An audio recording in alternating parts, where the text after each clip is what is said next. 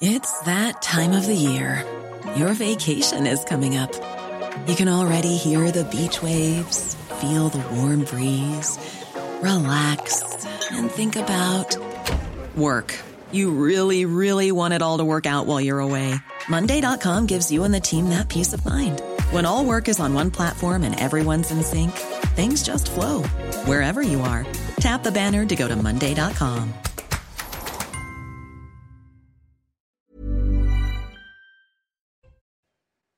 Et si vous nous rejoignez sur CNews, on a effectivement changé d'heure. Il est bien 6h55. Bienvenue dans la matinale week-end. On est ensemble jusqu'à 10h pour de l'info, de l'analyse, des débats. Avant de vous présenter mes invités sur ce plateau, tout de suite l'éphéméride de ce dimanche 26 mars et c'est avec Alexandra Martinez.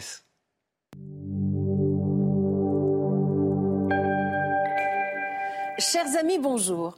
Le calendrier nous emmène aujourd'hui en Crimée, sur les rivages nord de la mer Noire, où, comme partout dans le monde connu du IVe siècle, les chrétiens étaient férocement persécutés. Larissa que nous fêtons aujourd'hui appartient à un groupe de chrétiens. Et comme bien souvent, le souverain local, un roi goth, entreprend de les faire renoncer à leur foi en Jésus-Christ. Pour identifier ceux qui refusent, il décide d'un moyen très simple. Un char sur lequel sera dressée une idole va sillonner la région. Tous ceux qui refuseront de se prosterner seront mis à mort. C'est le cas de Larissa qui, avec des dizaines de compagnons, ne veut pas fléchir la tête. Elle est immédiatement arrêtée, emprisonnée et condamnée à la peine capitale. Tous les malheureux sont conduits dans une église qui est immédiatement incendiée. Au total, 308 fidèles seraient morts au cours de cette tragédie, mais l'histoire n'a retenu que 21 noms. Et voici le dicton du jour. Des fleurs qu'en mars on verra, peu de fruits se mangera. C'est tout pour aujourd'hui. Je vous souhaite à tous une très belle journée. Ciao. En ce dimanche 26 mars, voici mes invités. Tout d'abord, Arthur de Vatrigan, Arthur de Vatrigan, directeur de la rédaction de l'Incorrect. Bonjour à vous. Bonjour. Et Benjamin Morel, Benjamin Morel, maître de conférence en droit public. Messieurs, avant de discuter de l'actualité, avant de vous dévoiler le programme de cette émission, tout de suite la météo du jour. La mauvaise nouvelle, c'est que personne n'échappe au mauvais temps. C'est avec Karine Durand. La météo avec Groupe Verlaine. Installateur de panneaux solaires Thomson, garantie 25 ans. Groupe Verlaine, connectons nos énergies. Et oui, on a une dépression très active qui influence le pays et qui donne des intempéries quasiment partout aujourd'hui à un moment différent de la journée. Au cours de cette matinée, eh bien, on sort de ce coup de vent qui a concerné la Bretagne, le nord-ouest au cours de la nuit, avec encore quand même du vent fort sur la Bretagne, le sud-Bretagne, 80 km à l'heure, de fréquentes précipitations, parfois des averses orageuses, des averses qu'on retrouve d'ailleurs sur une grande partie du pays, du vent qui est sensible absolument partout, et puis attention aux chutes de neige, hein, surtout sur les Alpes du Nord, très abondantes. De ce côté-là, on a une vraie tempête de neige avec 30 à 50 cm de neige d'ici la fin de journée, possible à partir de 1500 mètres. Au cours de l'après-midi, on retrouve encore une fois ce temps très agité, avec un vrai risque d'orage parfois puissant sur la Bretagne, sur les Pays de la Loire, la Vendée, mais attention à ce qui va se passer sur l'arc atlantique avec ce coup de vent, ce deuxième coup de vent qui se met en place dans l'après-midi à partir de 15, 16, 17 heures, du vent à plus de 100 km à l'heure sur les côtes, de violentes averses orageuses, de fortes précipitations. À nouveau des chutes de neige sur les régions centrales, mais encore une fois sur les Alpes. Et puis ce vent violent va se déplacer de plus en plus vers les régions méditerranéennes, plus de 100 km à l'heure au niveau de la tramontane. Et attention à ce qui va se passer en Corse un peu plus tard, dans la soirée, dans la nuit, avec du vent supérieur à 120 voire 150 km à l'heure sur les caps exposés. Mais là, ce sera vraiment pour la nuit. Les températures au cours de cette matinée sont encore assez douces hein, globalement. 8 à Paris, 7 à Lille, un maximum 12 à Nice et Cannes. Au cours de l'après-midi, on reste dans la douceur, mais ça commence quand même à baisser progressivement en vue des prochains jours. 14 prévus à Paris, 10 à Strasbourg, 12 du côté euh, de Brest et encore un maximum de la grande douceur à Nice et Cannes, 22 degrés. Vous avez regardé la météo avec Groupe Verlaine. Isolation thermique par l'extérieur avec aide de l'État. Groupe Verlaine, connectons nos énergies. 6h59 sur CNews, voici les titres de votre journal. Un déferlement de violence intolérable dans les Deux-Sèvres. C'est ce que dénonce la première ministre Elisabeth Borne après les affrontements qui se sont produits à Sainte-Soline. 28 gendarmes et 7 manifestants ont été blessés selon les autorités. La gauche dénonce des provocations de la part des forces de l'ordre. Ces mêmes policiers et gendarmes qui ont pourtant saisi 62 couteaux, 67 boules de pétanque, des parpaings ou encore des machettes sur certains manifestants. Nous serons sur place avec nos envoyés spéciaux pour cette deuxième journée de tension. Dix jours que l'opération trimestre anti-inflation a été mise en place par le gouvernement dans les supermarchés, alors que de nombreuses enseignes y participent. Sur CNews, on fait un premier bilan ce matin. Est-ce que les promotions ont atteint leur cible? Ont-elles allégé votre ticket de caisse? La réponse dans notre reportage à suivre. Et enfin, la Russie va déployer des armes nucléaires tactiques au Bélarus. L'allié de Moscou est situé aux portes de l'Union européenne, à la frontière de l'Ukraine également. Doit-on à nouveau craindre une escalade? La question sera posée à notre journaliste Harold Iman dans ce journal.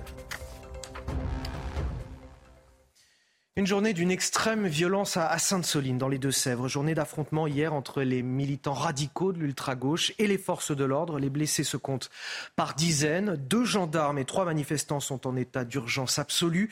Retour sur cette journée de chaos avec Mathilde Couvier-Flornois et nos équipes sur place. Aux abords de la bassine de Sainte-Soline, les terrains de culture ont laissé place à un vrai champ de bataille. Hier à la mi-journée, la manifestation Un temps pacifique a tourné à l'affrontement.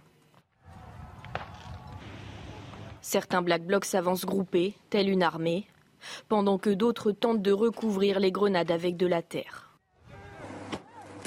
Des mortiers d'artifice et des cocktails Molotov sont lancés par les opposants sur les forces de l'ordre, qui ripostent avec des gaz lacrymogènes et des canons à eau. Alors que les grenades de désencerclement pleuvent, les gendarmes tentent une offensive, mais sont vite repoussés par les manifestants. Du côté des manifestants, les individus blessés sont évacués par les street medics. Plusieurs véhicules de gendarmerie sont incendiés, des gendarmes blessés, des élus, des manifestants, mais aussi la Ligue des droits de l'homme ont remis en cause le dispositif d'évacuation prévu pour les blessés. Sans plus tarder, on va retrouver sur place nos envoyés spéciaux. Bonjour, est-ce que euh, la nuit a été calme? Quelle est l'atmosphère ce matin après cette euh, terrible journée d'hier? Été calme. Alors euh, nous sommes au niveau du chantier de la méga bassine, hein, toujours euh, devant euh, les carcasses des quatre véhicules de gendarmerie qui n'ont toujours pas été enlevés. Il faut, pour pouvoir accéder à ce lieu, passer plusieurs barrages puisque les forces de l'ordre sont toujours extrêmement présentes pour sécuriser le chantier de cette méga bassine. L'objectif est, est, toujours d'empêcher toute intrusion, même si hier les organisateurs ont assuré que certains manifestants avaient pu pénétrer et endommager une, une canalisation. Euh, c'est une, une, comment, une chose qui a été réfutée hein, par euh, les autorités. Alors euh, ce, matin, ça sent énormément encore les gaz lacrymogènes ici à, Sainte-Soline. sur le sol, on voit énormément de cartouches. Hein. Je vous rappelle que plus de 4000 cartouches, grenades de gaz lacrymogène, mais aussi de, de grenades de encerclements ont été tirés hier, mais il y a aussi énormément de pierres, des bouteilles de verre, puisque de nombreux cocktails Molotov ont été euh, tirés euh, sur euh, les forces de l'ordre. D'ailleurs, pendant plus de deux heures, hein, ces affrontements ont été d'une extrême violence. Nous, nous étions côté du chantier de la méga bassine, à côté des forces de l'ordre, et nous avons pu voir ces affrontements. Alors aujourd'hui, théoriquement, il ne devrait pas y avoir de manifestation. L'heure est plutôt au débat. Il y aura des tables rondes à Mel. C'est une ville qui se trouve à une cinquantaine de kilomètres d'ici, dans les Deux-Sèvres, et il sera question de l'eau toute la journée. La question de l'eau, Anthony. Merci euh, à nos deux envoyés spéciaux à, Sainte-Soline dans les Deux-Sèvres pour le, bilan de cette euh, première journée euh, de dégâts d'affrontement avec les forces de l'ordre. Je suis donc sur ce plateau avec Arthur de Vatrigan et Benjamin Morel. Messieurs, je voudrais vous montrer tout d'abord, et on va en parler, on va commenter cette séquence, cette séquence qui nous a interpellé, celle d'un membre des forces de l'ordre grièvement blessé et évacué de la zone d'affrontement hier.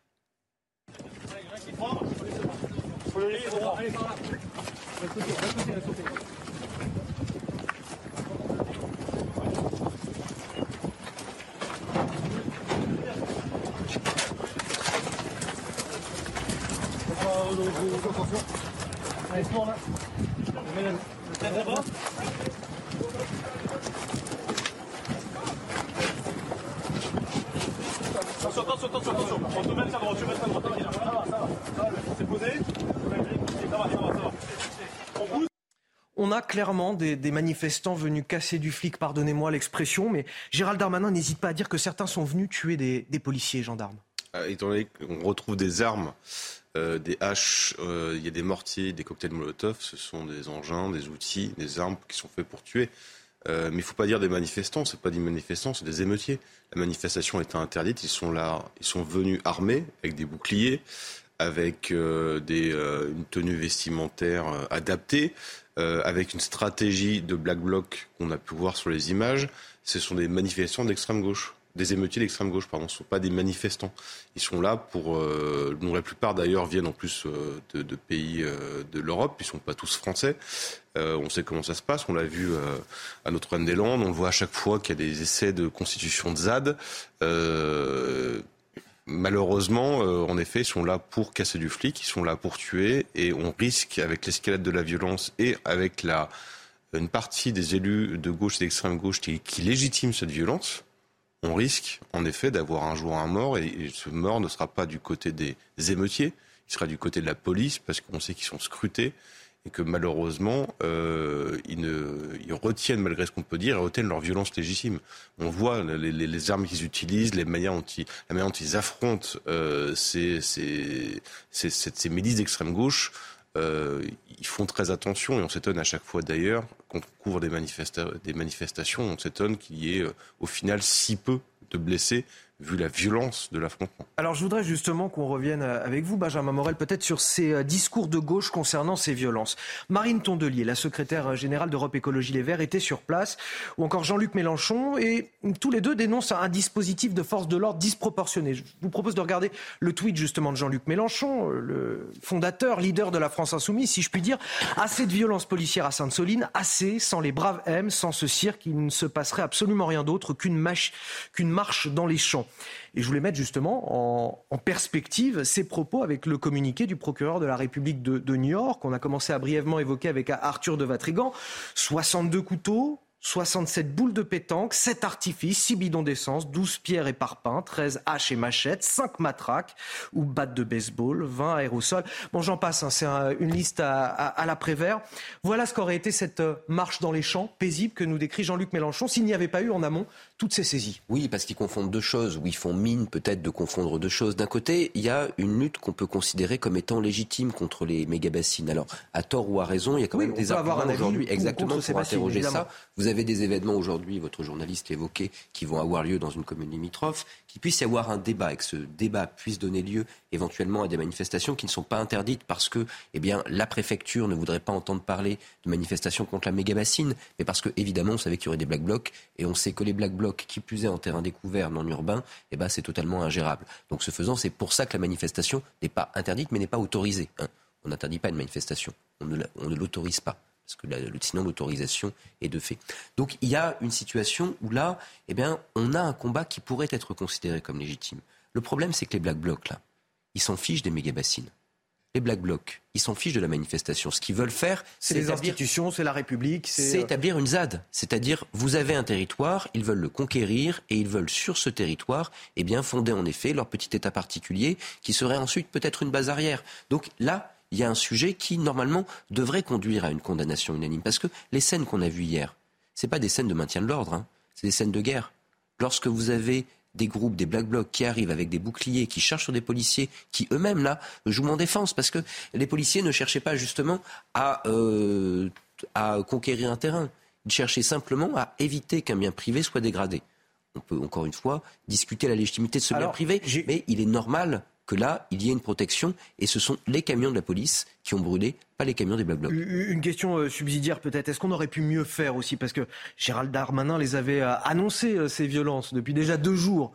Donc on se doutait bien de ce qui allait se passer sur place. Est-ce qu'on n'aurait pas pu empêcher l'accès à, à, ces lieux de manière plus efficace pour éviter d'avoir à, à, retrouver ces images, des images semblables à celles d'octobre dernier déjà? On peut toujours s'étonner euh, de la présence de l'extrême gauche dans des manifestations, comme à Paris euh, la semaine dernière, où sur ces terrains de guerre comme a à Sainte-Soline. en effet, je pense qu'on a une efficacité dans la police de renseignement. On sait quand il le faut parfois intercepter ou empêcher des gens de venir à certains endroits. Donc on peut s'étonner de retrouver parce que c'est pas euh, 10 black c'est pas 10 antifas qu'on a euh, dans les manifestations à Paris, c'était 1500 personnes d'après les chiffres du, ministre lui-même. Hier, c'était des centaines. Ça se déplace pas aussi facilement et ça se repère. Donc on peut s'étonner en effet qu'ils aient accès à ces zones-là. Euh, donc voilà, je sais pas, euh, j'ai pas d'informations particulières, je ne sais pas si c'est une volonté ou pas, mais je m'étonne toujours qu'ils arrivent en nombre voilà. Euh, après, pour revenir juste rapidement sur euh, la, la, politique, les personnalités politiques qui étaient présentes hier à cette manifestation, en effet, pas interdite mais non autorisée, c'est toujours étonnant de voir des élus de la République euh, venir à des manifestations non autorisées, mais c'est pas étonnant vu de la France insoumise parce qu'encore une fois, ils poussent à l'insurrection la France insoumise pousse à l'insurrection en permanence. Mmh. Et quand vous écoutez des, des, des, des personnalités comme euh, Léaumont ou comme Thomas Porte, c'est des personnes qui font référence sans cesse à, 1900, à 1793. 793, c'est un bain de sang. Euh, quand, quand, vous marchez sur une tête de mannequin d'un ministre, ça veut dire ce que ça veut dire. Quoi. Allez, ouais, on, va, on va avancer sur le reste de l'actualité. J'ai encore plein de choses à vous faire commenter, euh, Benjamin Morel. Une dizaine de jours que l'opération euh, trimestre anti-inflation a été euh, lancée par le gouvernement dans les grandes surfaces avec des promotions sur un, un certain nombre de produits essentiels. Alors on s'est posé la question ce matin. Est-ce que vous avez vu ce week-end la différence dans votre panier de courses? Je ne sais pas si ça a été votre cas particulièrement pour vous sur ce plateau, mais vous allez l'entendre manifestement, malgré le nombre de produits concernés, le nombre d'enseignes également qui participent à cela, bah, ça ne vous a pas beaucoup marqué. Le reportage de Kinson et Florent Ferraud avec le récit de Mathilde Couvillier-Flornois. Des prix bloqués sur des produits du quotidien dans vos supermarchés, une façon de lutter contre l'inflation grandissante. Jusqu'à la mi-juin, certaines grandes enseignes bloquent leurs prix sur des produits choisis. Parmi elles, Casino propose 500 produits à moins de 1 euro. Intermarché bloque les prix sur 500 produits également.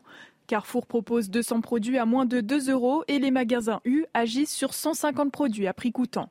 Mais ces remises, les avez-vous remarquées? Non, j'ai pas regardé les étiquettes en fait. J'ai pas fait attention. Non, je me suis pas rendu compte. Eh bien, j'avoue que je les ai, euh, je les ai pas vus, mais je les ai pas cherchés non plus. Ces produits à prix bloqué sont reconnaissables à l'aide d'une pastille tricolore. Très peu visible dans les rayons, ces pastilles n'incitent pas les consommateurs à l'achat. Certains nous ont confié ne pas voir de différence sur leur ticket de caisse. J'ai l'impression que c'est euh, le même prix. J'ai pas l'impression que ce soit, euh, enfin, que la méthode euh, de l'anti-inflation fonctionne. Je pense qu'il y a un effort fait, mais pas assez à, à mon goût euh, par rapport à mon, comment dire, à mon panier euh, quotidien. Un trimestre anti-inflation encore très peu connu des Français malgré une hausse des prix grandissante. Selon les chiffres de l'INSEE, l'inflation a connu une hausse de plus de 14% entre 2022 et 2023. Benjamin Morel, c'est un dispositif un, petit peu gadget finalement qui sert la communication du gouvernement, qui fait la pub des grandes surfaces, mais est-ce que c'est véritablement efficace pour les Français? Bah, La réponse est non, et lorsque le dispositif a été annoncé, on en avait déjà débattu, mais il faut voir que quand vous entrez dans une grande surface, la grande surface fait très très peu de marge, voire n'en fait pas du tout sur les produits alimentaires. Le paquet de pâtes, il est là pour vous attirer dans la grande surface. Et donc, ce faisant, il faut, le vendre le moins cher possible parce que c'est le produit d'appel. Et en revanche, que lorsque vous allez acheter votre paquet de pâtes, la grande surface espère que vous allez acheter un déodorant, une brosse à dents électrique, etc. Et c'est là-dessus que se font les marges. Et donc, ce faisant, lorsque vous dites attention, produits de première nécessité, eh bien, on les vend à prix coûtant. Comme c'est déjà en grande partie le cas avec des promos, des super promos, etc. et une concurrence à la baisse déjà sur ces produits entre les distributeurs. Eh ben en fait, vous faites un cadeau au gouvernement qui peut dire ah nous avons fait quelque chose contre l'inflation qui était déjà fait, et un cadeau aux distributeurs qui disent ah nos promos c'est pas les promos d'habitude même si ça coûte le même prix parce que là on a mis une pastille. Donc fondamentalement on a affaire à quelque chose qui relève uniquement de la communication et qui en fait ne règle absolument pas le problème du panier des Français. Arthur de Vatrigan, opération euh, anti-inflation, opération enfumage ah bah euh, oui, euh, complètement. Je souscris à, tout, à ce que dit Benjamin Morel, euh, d'autant plus qu'on suit le reportage. Euh, tout est fait pour que les pastilles ne soient pas visibles ou ne se remarquent pas, donc on ne voit pas l'intérêt. Si on demande une, une justification de l'opération, ils vont trouver des prix dégressifs et X produits, 100 produits, 500 produits, ce qui n'est pas grand-chose en nombre dans une grande surface. Mais euh, voilà, on regarde votre reportage, personne n'a vu la différence et personne surtout a repéré les prix en effet euh, du panier inflation. Comment on doit lutter contre cette inflation finalement?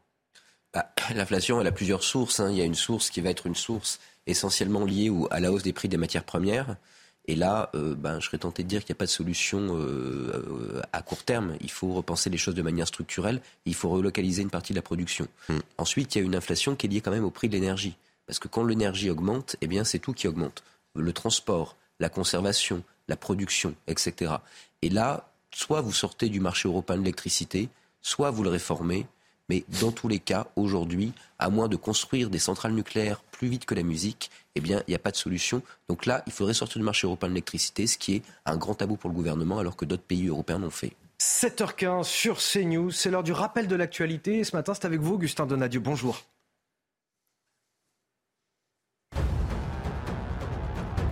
Bonjour Anthony, bonjour à tous. Un drame en Guyane. Un gendarme du GIGN a été tué par balle lors d'une opération de lutte contre l'orpaillage illégal hier matin. Le militaire âgé de 35 ans et père de deux enfants était engagé depuis 2009. Emmanuel Macron, sur Twitter, a exprimé sa grande émotion et a salué le courage et la mémoire du sous-officier. Une enquête pour meurtre en bande organisée a été ouverte. Votre nuit vous a paru plus courte que d'habitude, c'est normal. La France est passée à l'heure d'été cette nuit. Une heure de sommeil en moins, mais une heure de jour en plus. Et cela dure depuis 1975. Euh, La suppression euh, de ce changement d'heure à partir de 2021 avait été adoptée par le Parlement européen, mais le Covid est passé par là et sa suppression a été euh, suspendue. Résultat, nos horloges ont avancé de 60 minutes cette nuit. Et une tragédie aux États-Unis, 25 morts et des dizaines de blessés après le passage d'une tornade dans le Mississippi. Sur place, tout est rasé ou presque. Joe Biden parle d'images déchirantes. Il ajoute que l'État fédéral fera tout ce qu'il peut pour aider les, sinistrés. Des équipes de recherche et de secours restent à pied d'œuvre pour euh, retrouver des victimes. Et toujours à l'étranger, la Russie va déployer des armes nucléaires tactiques au Bélarus. Annonce de Vladimir Poutine hier en fin de journée. Le Bélarus, je le rappelle, un allié de Moscou qui est situé aux portes de l'Union européenne frontalier de la, Pologne et de la Lituanie. Et on en parle avec vous, Harold Iman. Des responsables russes ont fait des, menaces à peine voilées sur l'usage de l'arme nucléaire. Alors forcément, bah, comme à chaque fois qu'on évoque le nucléaire, on s'inquiète sur ce plateau et je vous pose la question, est-ce qu'on doit véritablement s'inquiéter de ce qui se passe et de cette menace nucléaire de la Russie? Ce n'est jamais une bonne chose d'introduire de, l'uranium sur le champ de bataille, mais cependant, euh, l'Agence internationale de l'énergie atomique a euh, traité euh, cette question. Il s'agit de l'uranium appauvri, c'est-à-dire qui n'est pas fait pour une bombe nucléaire et qui est utilisé dans la construction d'un obus super pénétrant. Euh, ça existe depuis les années 90 et euh, l'aviation américaine les a utilisés en Yougoslavie et un peu ailleurs, au, euh, Moyen-Orient notamment. Et depuis, elles n'ont pas fait leur réapparition et certainement pas en Ukraine. Voici que l'armée britannique voudrait maintenant que ce genre d'obus soit fourni à l'Ukraine, puisque c'est le genre que la Grande-Bretagne utilise. Alors, encore une fois, l'Agence internationale d'énergie atomique dit que ce n'est pas radioactif, c'est aussi toxique qu'une autre munition. Toutes les munitions sont un peu toxiques, malheureusement. Et la réponse de Vladimir Poutine était de dire, eh bien, puisque vous allez introduire de l'uranium, eh bien, moi aussi, il va stocker maintenant euh, des armes, des missiles nucléaires tactiques en Biélorussie, au Bélarus euh, voisin. C'est un petit peu son euh, pied de nez, mais euh, pour l'instant, au Bélarus, vous voyez au nord de Kiev, ce pays qui collabore avec la Russie sans toutefois participer à la guerre. Merci Harold. Ça vous inquiète, vous, Arthur de Vatrigan? Je m'étonne toujours qu'on soit étonné de voir Vladimir Poutine faire ce qu'il a dit il a toujours, euh, je vous regardais depuis 20 ans, il a toujours annoncé, il a toujours fait ce qu'il disait. Quoi. Donc les armes nucléaires tactiques, ça fait depuis des mois et des mois mm. que lui et ses sbires l'annoncent, ou le, bon, la brandissent. Bon, bah, je ne suis, pas, je suis pas étonné. Non, rien de nouveau sous le soleil, euh, Benjamin Morel. en même temps, c'est un peu une erreur euh, de communication, une erreur tactique des Occidentaux que d'envoyer des, des obus à uranium appauvri pour deux raisons. D'abord parce qu'on lui donne une raison de monter en termes de gradation. Et puis ensuite, l'objectif de Poutine, c'est de nous diviser et en nous divisant, de remettre en cause le soutien à l'Ukraine. Or là, on a un sujet extrêmement problématique dans les opinions occidentales. On sait qu'il y a eu des débats au moment de la guerre de Yougoslavie. On sait que vous avez une partie des spécialistes occidentaux qui ne sont pas tout à fait en effet raccord avec le fait que ces obus eh bien, sont polluants comme les autres et qu'il y a en effet des conséquences en Yougoslavie qu'on peut interroger ou en tout cas que ces associations mettent en avant. Et donc, ce faisant, ça va créer des débats. Et ces débats-là, eh ben, ils vont servir à nous diviser. On fait un grand cadeau à Poutine.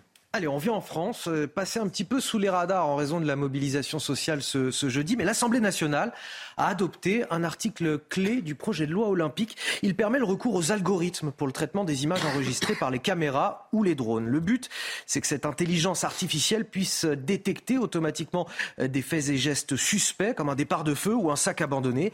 Les députés de la NUPES dénoncent un outil de surveillance généralisée de la population. Geoffrey Defebvre.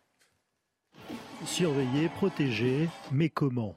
Dans le cadre du projet de loi relatif aux Jeux olympiques et paralympiques de 2024, les députés ont autorisé à titre expérimental la vidéosurveillance algorithmique. La vidéosurveillance algorithmique, ce n'est pas de la reconnaissance faciale, dans le sens où la reconnaissance faciale exploite euh, les visages, reconnaît les visages, ce que ne fait pas la VSA. La VSA va utiliser les outils de l'intelligence artificielle pour déterminer des anomalies comportementales dans la foule qui est surveillée par euh, une ou plusieurs caméras de surveillance. Pour Gérald Darmanin, le ministre de l'Intérieur, la vidéosurveillance algorithmique sera un outil d'aide à la décision des forces de l'ordre lors de grands événements et utilisé dans des situations déterminées comme des départs de feu, des mouvements de foule ou encore des comportements dits anormaux. Ce sont des opérateurs humains qui vont définir les critères euh, utilisés pour déterminer en fait les repérer les comportements anormaux. La question qu'il faut se poser, c'est qui va surveiller leur méthodologie en fait. Les expérimentations pourraient commencer dès la Coupe du Monde de rugby en septembre prochain et s'étendre jusqu'en décembre 2024. Arthur de Vatrigon, une réaction rapide, mais la question de la sécurité est primordiale pour les, JO, notamment en région parisienne. On a beaucoup de problèmes sécuritaires et ça depuis de nombreuses années. Est-ce que c'est la solution ou est-ce que c'est l'outil au service d'une surveillance généralisée selon vous? Bah, Laurent Gaillard, que vous avez interviewé, a tout résumé. Hein. ça dépend de qui l'utilise, pourquoi il l'utilise et comment on l'utilise. Voilà. Et vous, ça la technique, la, de, technique, euh, depuis que j'ai lu Bernos, la technique m'inquiète à chaque fois, c'est évident. Mais après, il faut pas non plus rester dans, le, dans un ancien monde. Le progrès, c'est bien si ça remplace en mieux. Il faut pas que ça remplace pour remplacer. Et euh, encore une fois, c'est une question d'éthique, c'est une question de limite. La question sécuritaire est indispensable, mais la, la question sécuritaire ne doit pas tout permettre non plus. Benjamin Morel en deux phrases. En deux phrases, il y a un acteur qui est extrêmement contrôlé, il s'appelle l'État, et là vous avez plein de juges qui tournent autour, etc. Lorsque j'entre des informations ici ou lorsque je regarde mon téléphone et qu'il y a de la reconnaissance faciale par des opérateurs américains soumis au droit californien, ils sont beaucoup moins contrôlés. Donc je suis content qu'on s'inquiète en effet pour nos libertés. J'aimerais qu'on le fasse un peu plus et qu'on ne vise pas toujours l'État lorsqu'on le fait parce que clairement, aujourd'hui, il n'est pas la principale menace. Allez, dans quelques instants, juste après la pause, on restera à Paris, euh, la capitale qui est toujours jonchée d'ordures, près de 10 000 tonnes hein, euh, dans euh, Paris. malheureusement, il va falloir encore prendre son mal en patience. Ça pourrait durer encore deux semaines, même si la collecte a redémarré. Elle redémarre très doucement. Ça prend du temps.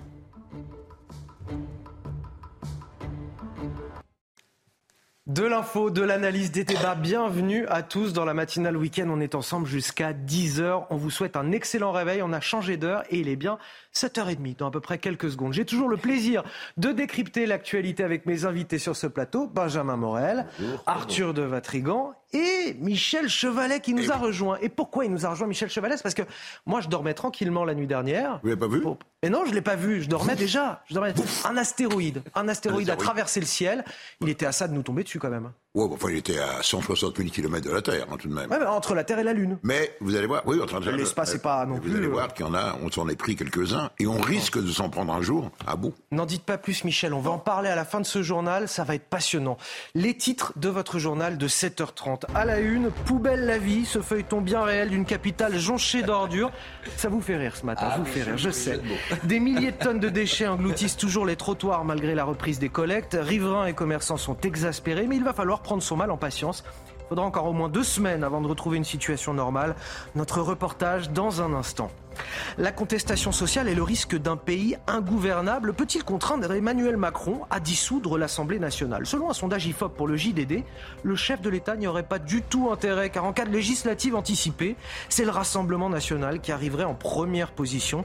Les détails de cette étude dans un instant avec Augustin Donadieu. Le cauchemar de ces parents dans le département du Var alors que la garde de leur enfant leur a été retirée. Ces derniers ont été victimes de viols répétés dans le foyer d'accueil qui les hébergeait. Nous avons rencontré cette famille traumatisée qui est aujourd'hui en pleine bataille pour réclamer justice et pouvoir enfin se reconstruire. Nous serons également avec leur avocat ce matin on commence avec Paris, tout un poème en ce moment, Paris. Près de 10 000 tonnes de déchets sont toujours euh, entassés sur les trottoirs. Le ramassage reprend doucement. La grève a, pris fin dans deux incinérateurs. Un troisième a été réquisitionné. Mais après deux semaines de chaos sur les trottoirs, c'est encore très compliqué. Il va falloir prendre son mal en patience. Jeanne Cancard et Fabrice Elsner sont allés à la rencontre des riverains et des commerçants excédés. Regardez. La peine, elle est petite. Hein. Regardez tout ce qu'il y a. À la vue des éboueurs, cette gardienne d'immeuble du 17e arrondissement de Paris se précipite vers eux.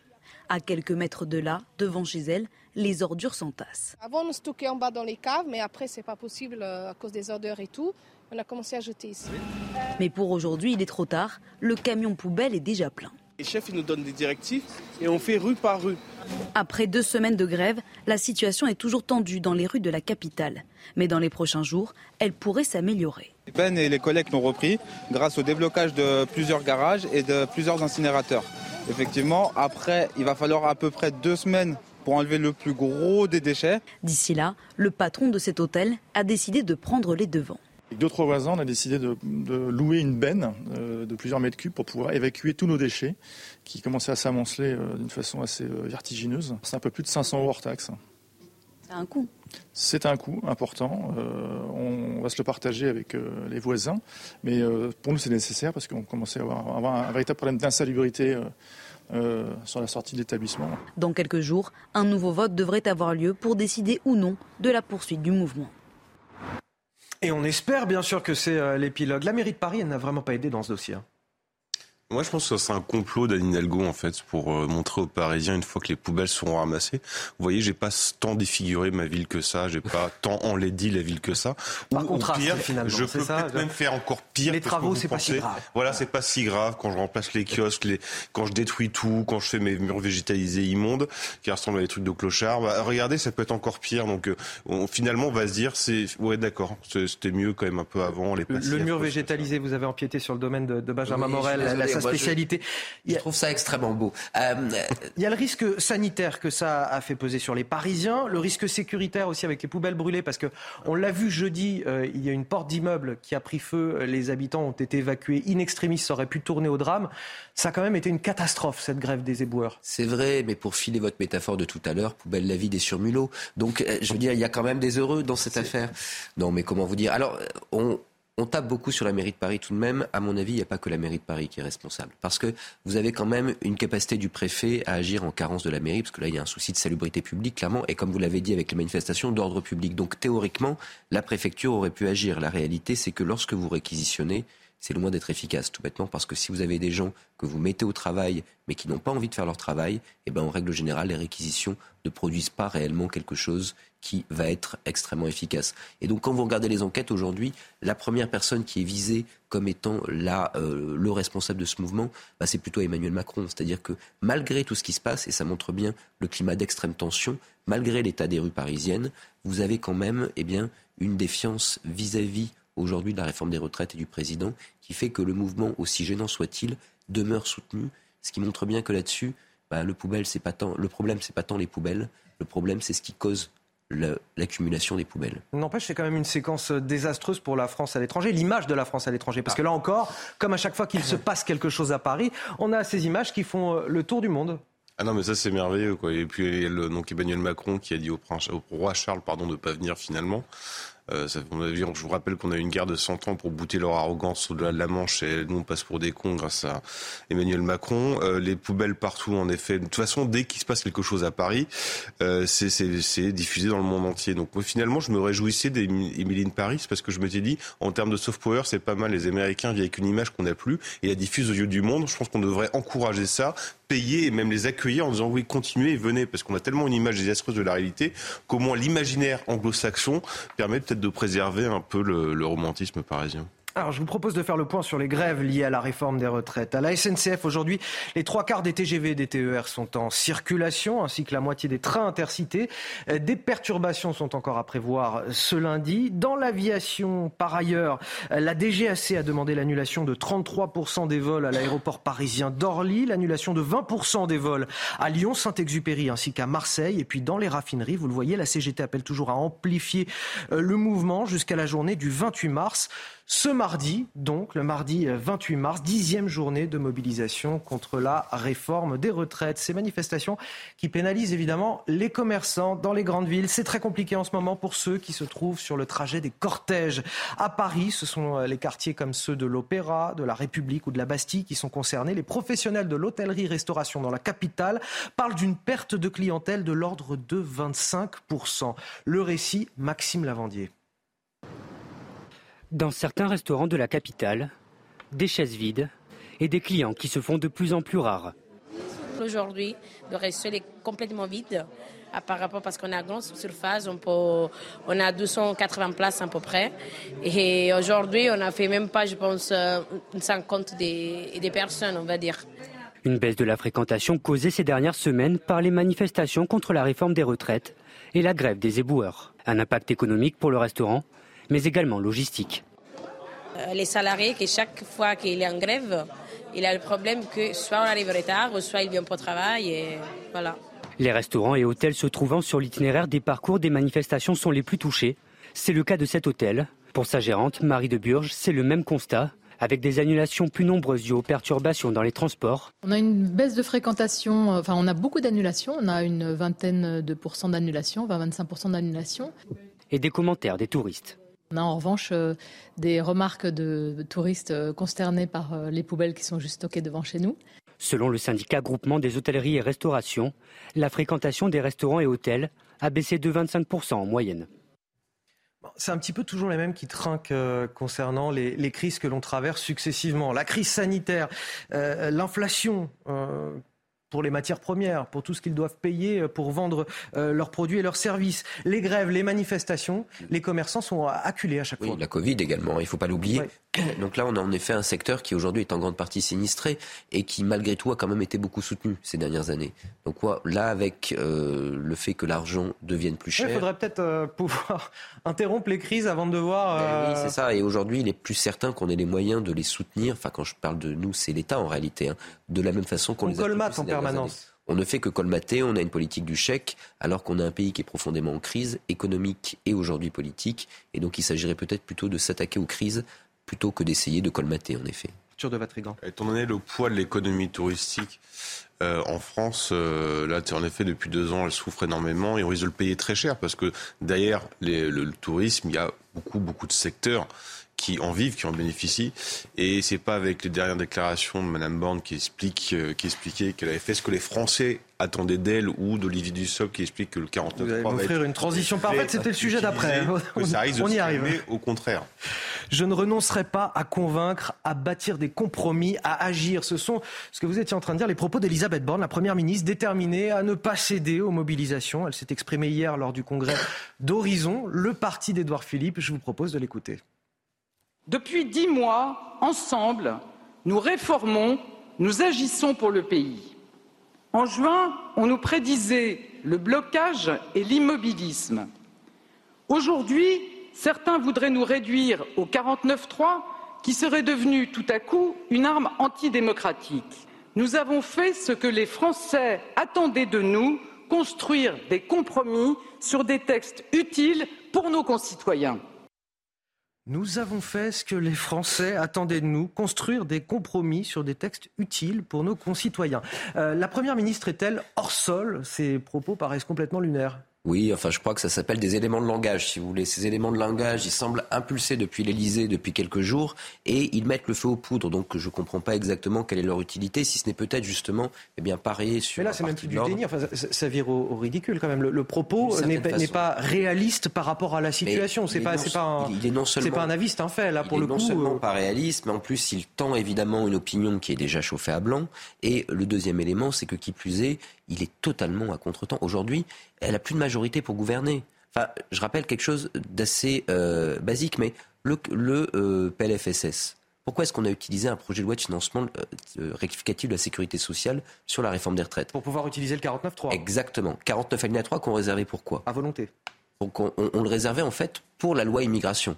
Loi immigration qu'on vient de découper un petit morceau et sur lequel on n'utilisera du coup pas le 49 alinéa 3 parce que, eh ben, on est en incapacité de faire passer des textes. Donc là, le gouvernement a joué un jeu qui aujourd'hui fait qu'il n'a plus de majorité et qu'il est incapable, ne serait-ce que de faire passer une loi qui aurait pu passer. Parce que la question était même, ne pourra-t-elle pas, 149 alinéa 3, obtenir une majorité? Donc vous avez aujourd'hui un gouvernement qui est condamné à l'impotence et qui se retrouve à eh bien, lever le menton en disant nous allons continuer à réformer, même s'il sait que ce n'est pas vrai et qu'Emmanuel Macron lui-même à 13h il y a quelques, à quelques jours a dit que ce ne serait plus le cas, et de l'autre côté à dire nous avons eu raison, alors que très très clairement, vu la situation du pays, on ne peut plus assumer ça. On est dans les éléments de langage, on essaye de forcer une situation alors que le réel eh bien, crie l'inverse. Arthur de Vatrigan, ça va être euh, compliqué de continuer à faire des, des compromis sur des textes utiles. Avec quels partenaires sociaux, avec quels députés? Bah, les compromis, ils n'en ont pas beaucoup fait, en tout cas avec les partenaires sociaux. Euh, là, ils sont fascinants parce qu'ils arrivent, il y a des petits feux de poubelle, ils arrivent avec des jerrycans d'essence, ils arrosent tout le monde. Alors, on peut se dire, poser la question de pourquoi ils sont hors sol, tout ça. Moi, je pense qu'aussi qu'il y a une stratégie derrière. Si vous regardez le, Emmanuel Macron est arrivé avec son premier quinquennat en promettant la révolution et au bout de deux ans, il est devenu VRP du Parti de l'Ordre. Euh, quel est son socle? Ce sont les retraités, la bourgeoisie. La bourgeoisie, elle a peur de quoi? Uniquement de la violence physique. Uniquement ça. C'est le seul truc qui l'effraie. Et plus vous soufflez sur les braises, plus vous allez avoir de la violence physique et pas forcément des blocages. Parce qu'on a vu hier des cassages, euh, des flics qui se font caillasser. Et donc la Macronie a aussi intérêt à jouer ça pour essayer de recentrer son bloc bourgeois derrière elle, qui derrière lui, derrière elle en effet, qui craint uniquement ça. Moi, le problème, c'est que comme Macron par son temps a dit en responsabilité, en responsabilité, en responsabilité il devrait penser à l'intérêt euh, général, à l'intérêt supérieur de la France, et on voit malheureusement que son narcissisme euh, le pousse à être de plus en plus autoritaire et de se protéger derrière les institutions. Et le problème des institutions, c'est qu'elles tiennent à neuf voix qui sont euh, des voix LR, c'est dire la solidité de l'institution. Alors, alors justement, face au risque d'un pays bloqué, le président doit-il dissoudre l'Assemblée nationale pour tenter d'obtenir une nouvelle majorité? Rien n'est moins sûr si l'on en croit ce sondage IFOP publié ce matin dans le JDD. On en parle avec vous, Augustin Donadieu. Bonjour.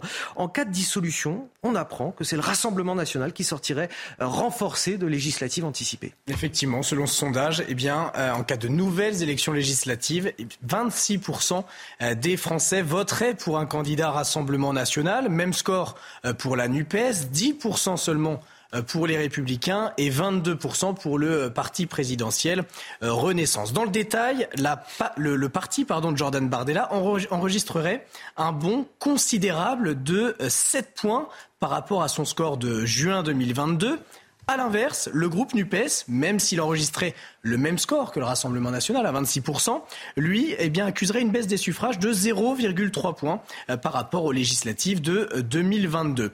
Mais là où la baisse est la plus flagrante, eh bien, c'est du côté du parti présidentiel totalement sanctionné euh, par les euh, électeurs. Euh, le Renaissance subirait une baisse de presque 5 points par rapport à 2022, passant de 26,9% à 22% des voix.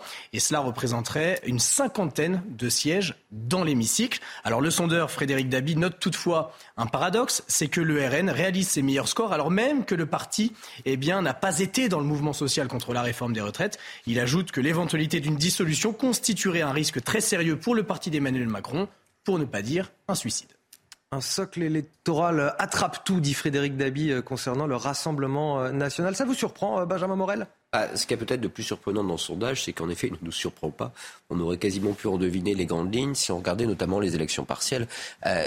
Qu'est-ce qui se passe en réalité? Il faut voir que la NUP a fait plutôt un mauvais score en réalité en 2022. Et on a l'impression que la NUP pourrait s'effondrer, mais non, parce que le score en termes de voix était plutôt mauvais. Ce qui fait le grand nombre de voix de sièges NUP, c'est l'union de la gauche. Tant que la NUP tient, elle peut difficilement baisser. De l'autre côté, le RN, c'est une banalité de le dire, mais aujourd'hui est en dynamique parce qu'ils jouent plutôt bien leurs cartes. Et vous avez évidemment deux groupes en situation de fragilité qui sont eh bien, euh, les différents euh, groupes d'ensemble et les LR.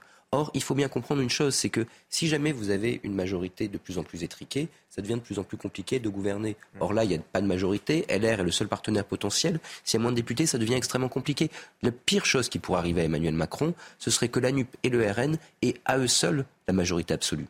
Évidemment, ils ne gouverneront pas ensemble. Mais ça signifie que soit vous faites alliance avec la NUP, soit vous faites alliance avec le RN. Les deux sont extrêmement improbables. Donc là, on aurait vraiment un pays ingouvernable. Donc dans le, je dirais, le répertoire d'action qu'a Emmanuel Macron dans les prochains jours, la dissolution ne fait très clairement pas partie du lot, et ce de manière structurelle, parce que si vous regardez toutes les euh, partielles depuis les, les, dernières législatives, ça donne à peu près les mêmes résultats, ce qui signifie que, in fine, c'est pas une question de conjoncture, c'est une question de structure. Dans le reste de l'actualité, ce matin, on vous parle de cette injustice terrible vécue par ce couple du Var et leurs trois enfants. Un véritable cauchemar, alors que la garde de leurs enfants leur a été retirée et qu'ils ont été accueillis dans un foyer. Euh, deux d'entre eux ont été victimes de viols à répétition commis par d'autres enfants. Dans ce centre d'accueil, leur avocat dénonce des violences récurrentes. On sera avec lui dans un instant. Écoutez tout d'abord le témoignage de cette famille brisée recueilli par Stéphanie Rouquier. Ses parents, dévastés, se battent pour récupérer leurs enfants. En 2019, Cécile souffre de sérieux problèmes de santé. Cyril, après des examens psychologiques, est déclaré apte à s'occuper d'eux. Et pourtant, un juge décide de placer les trois enfants dans un foyer du Var. Quelques semaines après, il découvre que leur fille a été victime de violences sexuelles au sein même de l'établissement d'accueil. Il m'a fallu trois jours pour savoir la vérité. On avait enfoncé le pénis dans la bouche de ma fille. Et ce jeune avait 11 ans au moment des faits et Rose n'en avait que 6. Mais quelques mois plus tard, un autre adolescent commet de nouvelles agressions sexuelles sur les deux aînés de la fratrie. Et à partir de là, on a su qu'il avait fait, on va dire, une sorte de tournante avec l'ensemble des petits sur place. Les responsables du foyer nous ont expliqué que tous leurs intervenants suivent régulièrement des formations pour prévenir ces violences, mais que le risque zéro n'existe pas. Cécile et Cyril ont déposé plainte. Selon leur avocat, les agressions dans ces structures sont fréquentes. Là, sur le même cabinet de juge, c'est-à-dire le même ressort, j'ai trois viols, deux attouchements sexuels, un enfant qui a été poignardé. C'est un défaut de surveillance gigantesque. Maître Michel Hamas dénonce une grave défaillance du système. Il vient de saisir le président du tribunal, la cour d'appel et le garde des Sceaux. Puis ce drame également, celui d'un gendarme du GIGN qui a perdu la vie hier lors d'une opération sur un site d'orpaillage illégal en Guyane. Il a été euh, tué par balle par des trafiquants d'or. L'orpaillage est une activité euh, qui est un petit peu euh, méconnue en, métropole, une activité qui est aussi à, l'origine de nombreux autres trafics. Alors de quoi s'agit-il exactement? Élément de réponse avec Mathilde Couvier-Flornois. Elle est surnommée l'Eldorado. La Guyane se situe dans l'un des plus gros bassins d'extraction d'or mondial. Chaque année, environ 10 tonnes d'or sont illégalement exfiltrées de Guyane par des orpailleurs. Un fléau environnemental et social. En 30 ans, 215 000 hectares de forêt ont été détruits par l'orpaillage. Cette technique illégale consiste à lessiver les sols des rivières avec des canons d'eau à haute pression pour atteindre la couche de gravier. Une fois le sol distingué, les graviers sont aspirés vers une table de levée où les pépites d'or sont triées. Seulement, pour séparer l'or du minerai, il faut utiliser du mercure, une substance hautement toxique pour l'environnement, mais aussi pour l'être humain. Par exemple, pour un kilo d'or, il faut en moyenne 1,3 kg de mercure. S'il est ingéré, le mercure peut intoxiquer et tuer. En 2013, une étude a prouvé que les populations locales du Haut-Maroni, lieu principal des extractions d'or, avaient une concentration quatre fois plus élevée en mercure que les populations du littoral. En plus d'être un fléau sanitaire et environnemental, l'orpaillage illégal contribue au développement de trafic d'armes, de prostitution et d'immigration illégale dans la région. Allez, le meilleur pour la fin, bah, c'est Michel Chevalet, le meilleur pour la fin. Merci d'être là avec nous ce matin. Je voulais vous voir parce que euh, un astéroïde a frôlé la Terre hier soir. Oh, frôlé, oh, 160 km. Alors, écoutez, je veux, je veux pas jouer euh, les garçons alarmistes, mais il s'appelait City Killer, le destructeur de ville. Alors je suis désolé, mais ça fait quand même nom de film catastrophe. Et moi, quand on me dit que City Killer passe à côté de la Terre, ça me fait un petit peu peur. Ah, qu'est-ce qui bah, s'est passé exactement Si on s'était pris entre nous, oui, il pouvait raser une ville. Bah, on l'a quand même. On y a quand même pensé à un moment donné. voilà. il était loin. C'est pas le problème. alors rassurez-nous, Michel. Qu'est-ce qui s'est passé Alors on, fait le bilan, on dit de quoi on parle. on parle de morceaux de roche qui dérivent dans le système solaire, qui ne sont rien d'autre que, le terme, les gravats, les résidus de la formation de notre système solaire. Ah oui, tout, tout, tout ne s'est pas assemblé pour faire euh, les planètes. Vous me dites que c'est la, poubelle de l'univers. Voilà. Ça y est, on en est. On y, on y revient en poubelle. et ils tournent sur une ceinture. Et de temps en temps, il y en a qui s'échappent. Et on appelle ça des géocroiseurs. Et ils coupent l'orbite de la Terre. Alors, juste pour vous citer les chiffres, bon, ben, il y en a à peu près, il y a, il y a 3000 qui, de 1 kg qui tombent chaque année sur la Terre. À peu près. Vous voyez? Une pluie, ça, ça tombe. un kilo, ça va. La, taille, la taille, ça va depuis les poussières jusqu'à. J'ai relevé, moi, j'ai trouvé. Il y, a, il y en a un qui s'appelle Ida. Il fait 56 km. C'est deux fois Paris. Et puis il y en a un, alors le plus grand, moi je le prends dans cette revue, euh, Eric Osmose, Vesta, 560 km. C'est presque une planète. Vous vous rendez compte si on se prend ça plein fouet? N'oubliez pas que la Lune a été formée par une collision avec un gros astéroïde de la taille de Mars qui a tapé la Terre. Ça a dû être violent. Et c'est les morceaux de Lune et les morceaux de Terre qui se sont agglomérés pour refaire la Lune. Vous voyez que c'est pas. C'est bien, j'ai invité Michel parce que je voulais continuer sur un truc sympa. Hein. Mais c'est violent. Hein.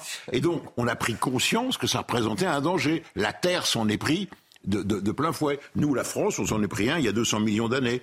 Euh, euh, Rochechouart, à côté de Limoges. Il y a 200 millions d'années, ça fait un gros cratère. La, City Killer, il est passé entre la Terre et la Lune, ça va. Mais est-ce qu'on euh, on risque prochainement d'en avoir d'autres il, y a un planning ah bah, des passages d'astéroïdes J'ai appelé un, gros spécialiste de, cela, euh, Jean-Pierre Luminet.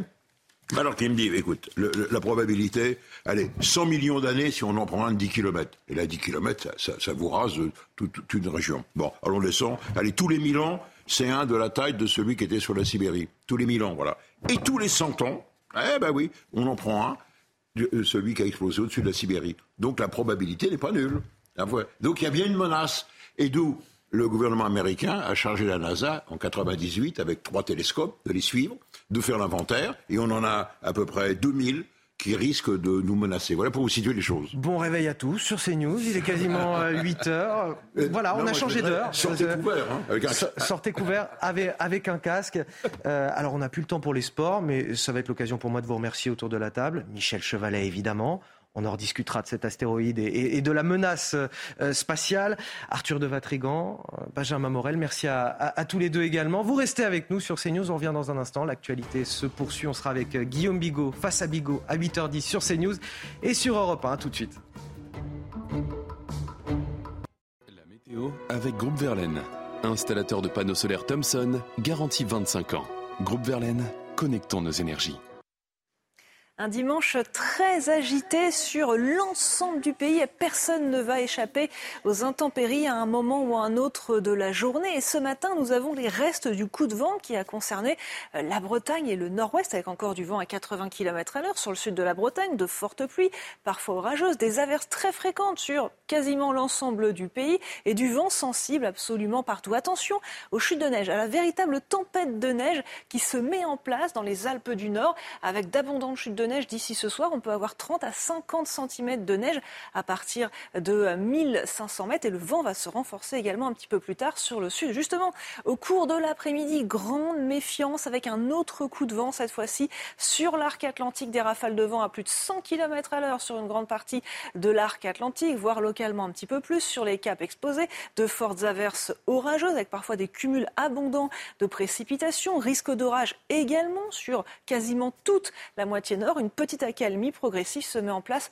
sur la Bretagne. Et puis le vent se renforce également. Forte tramontane en Méditerranée. Un peu plus tard dans la soirée, dans la nuit, du vent possiblement à plus de 120 voire 150 km à l'heure. Et également sur la Corse pour les prochaines heures. Donc les températures, elles sont encore douces ce matin. 8 à Paris, 7 à Lille par exemple, 8 également à Bourges, 12 à Nice. C'est un peu au-dessus des moyennes de saison. Et au cours de l'après-midi, des valeurs encore bien agréables, mais elles commencent doucement doucement à baisser. Ça va se rafraîchir ces prochains jours. On attend cet après-midi, on a 14 prévus à Paris et jusqu'à 22 à Nice et Cannes. Vous avez regardé la météo avec Groupe Verlaine. Isolation thermique par l'extérieur avec aide de l'État. Groupe Verlaine, connectons nos énergies.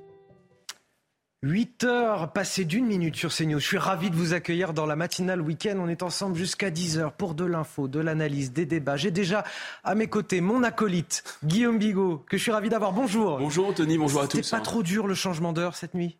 Euh, Approuver ce respect qui me ferme la bouche. Non, non, je peux pas, je, peux pas vraiment tout vous dire, mais c'était terrible. Bah oui, voilà. Bah, c'est pour ça que je fais l'horloge parlante aujourd'hui. Il est 8 heures. Si vous nous rejoignez, bon réveil.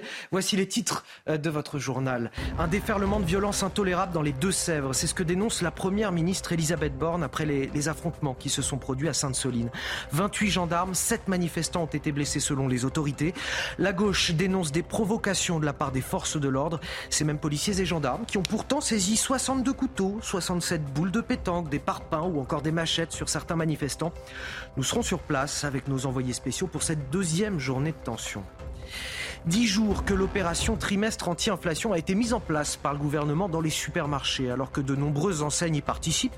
Sur CNews, on fait un premier bilan ce matin. Est-ce que les promotions ont atteint leur cible? Ont-elles allégé votre ticket de caisse? La réponse dans notre reportage à suivre.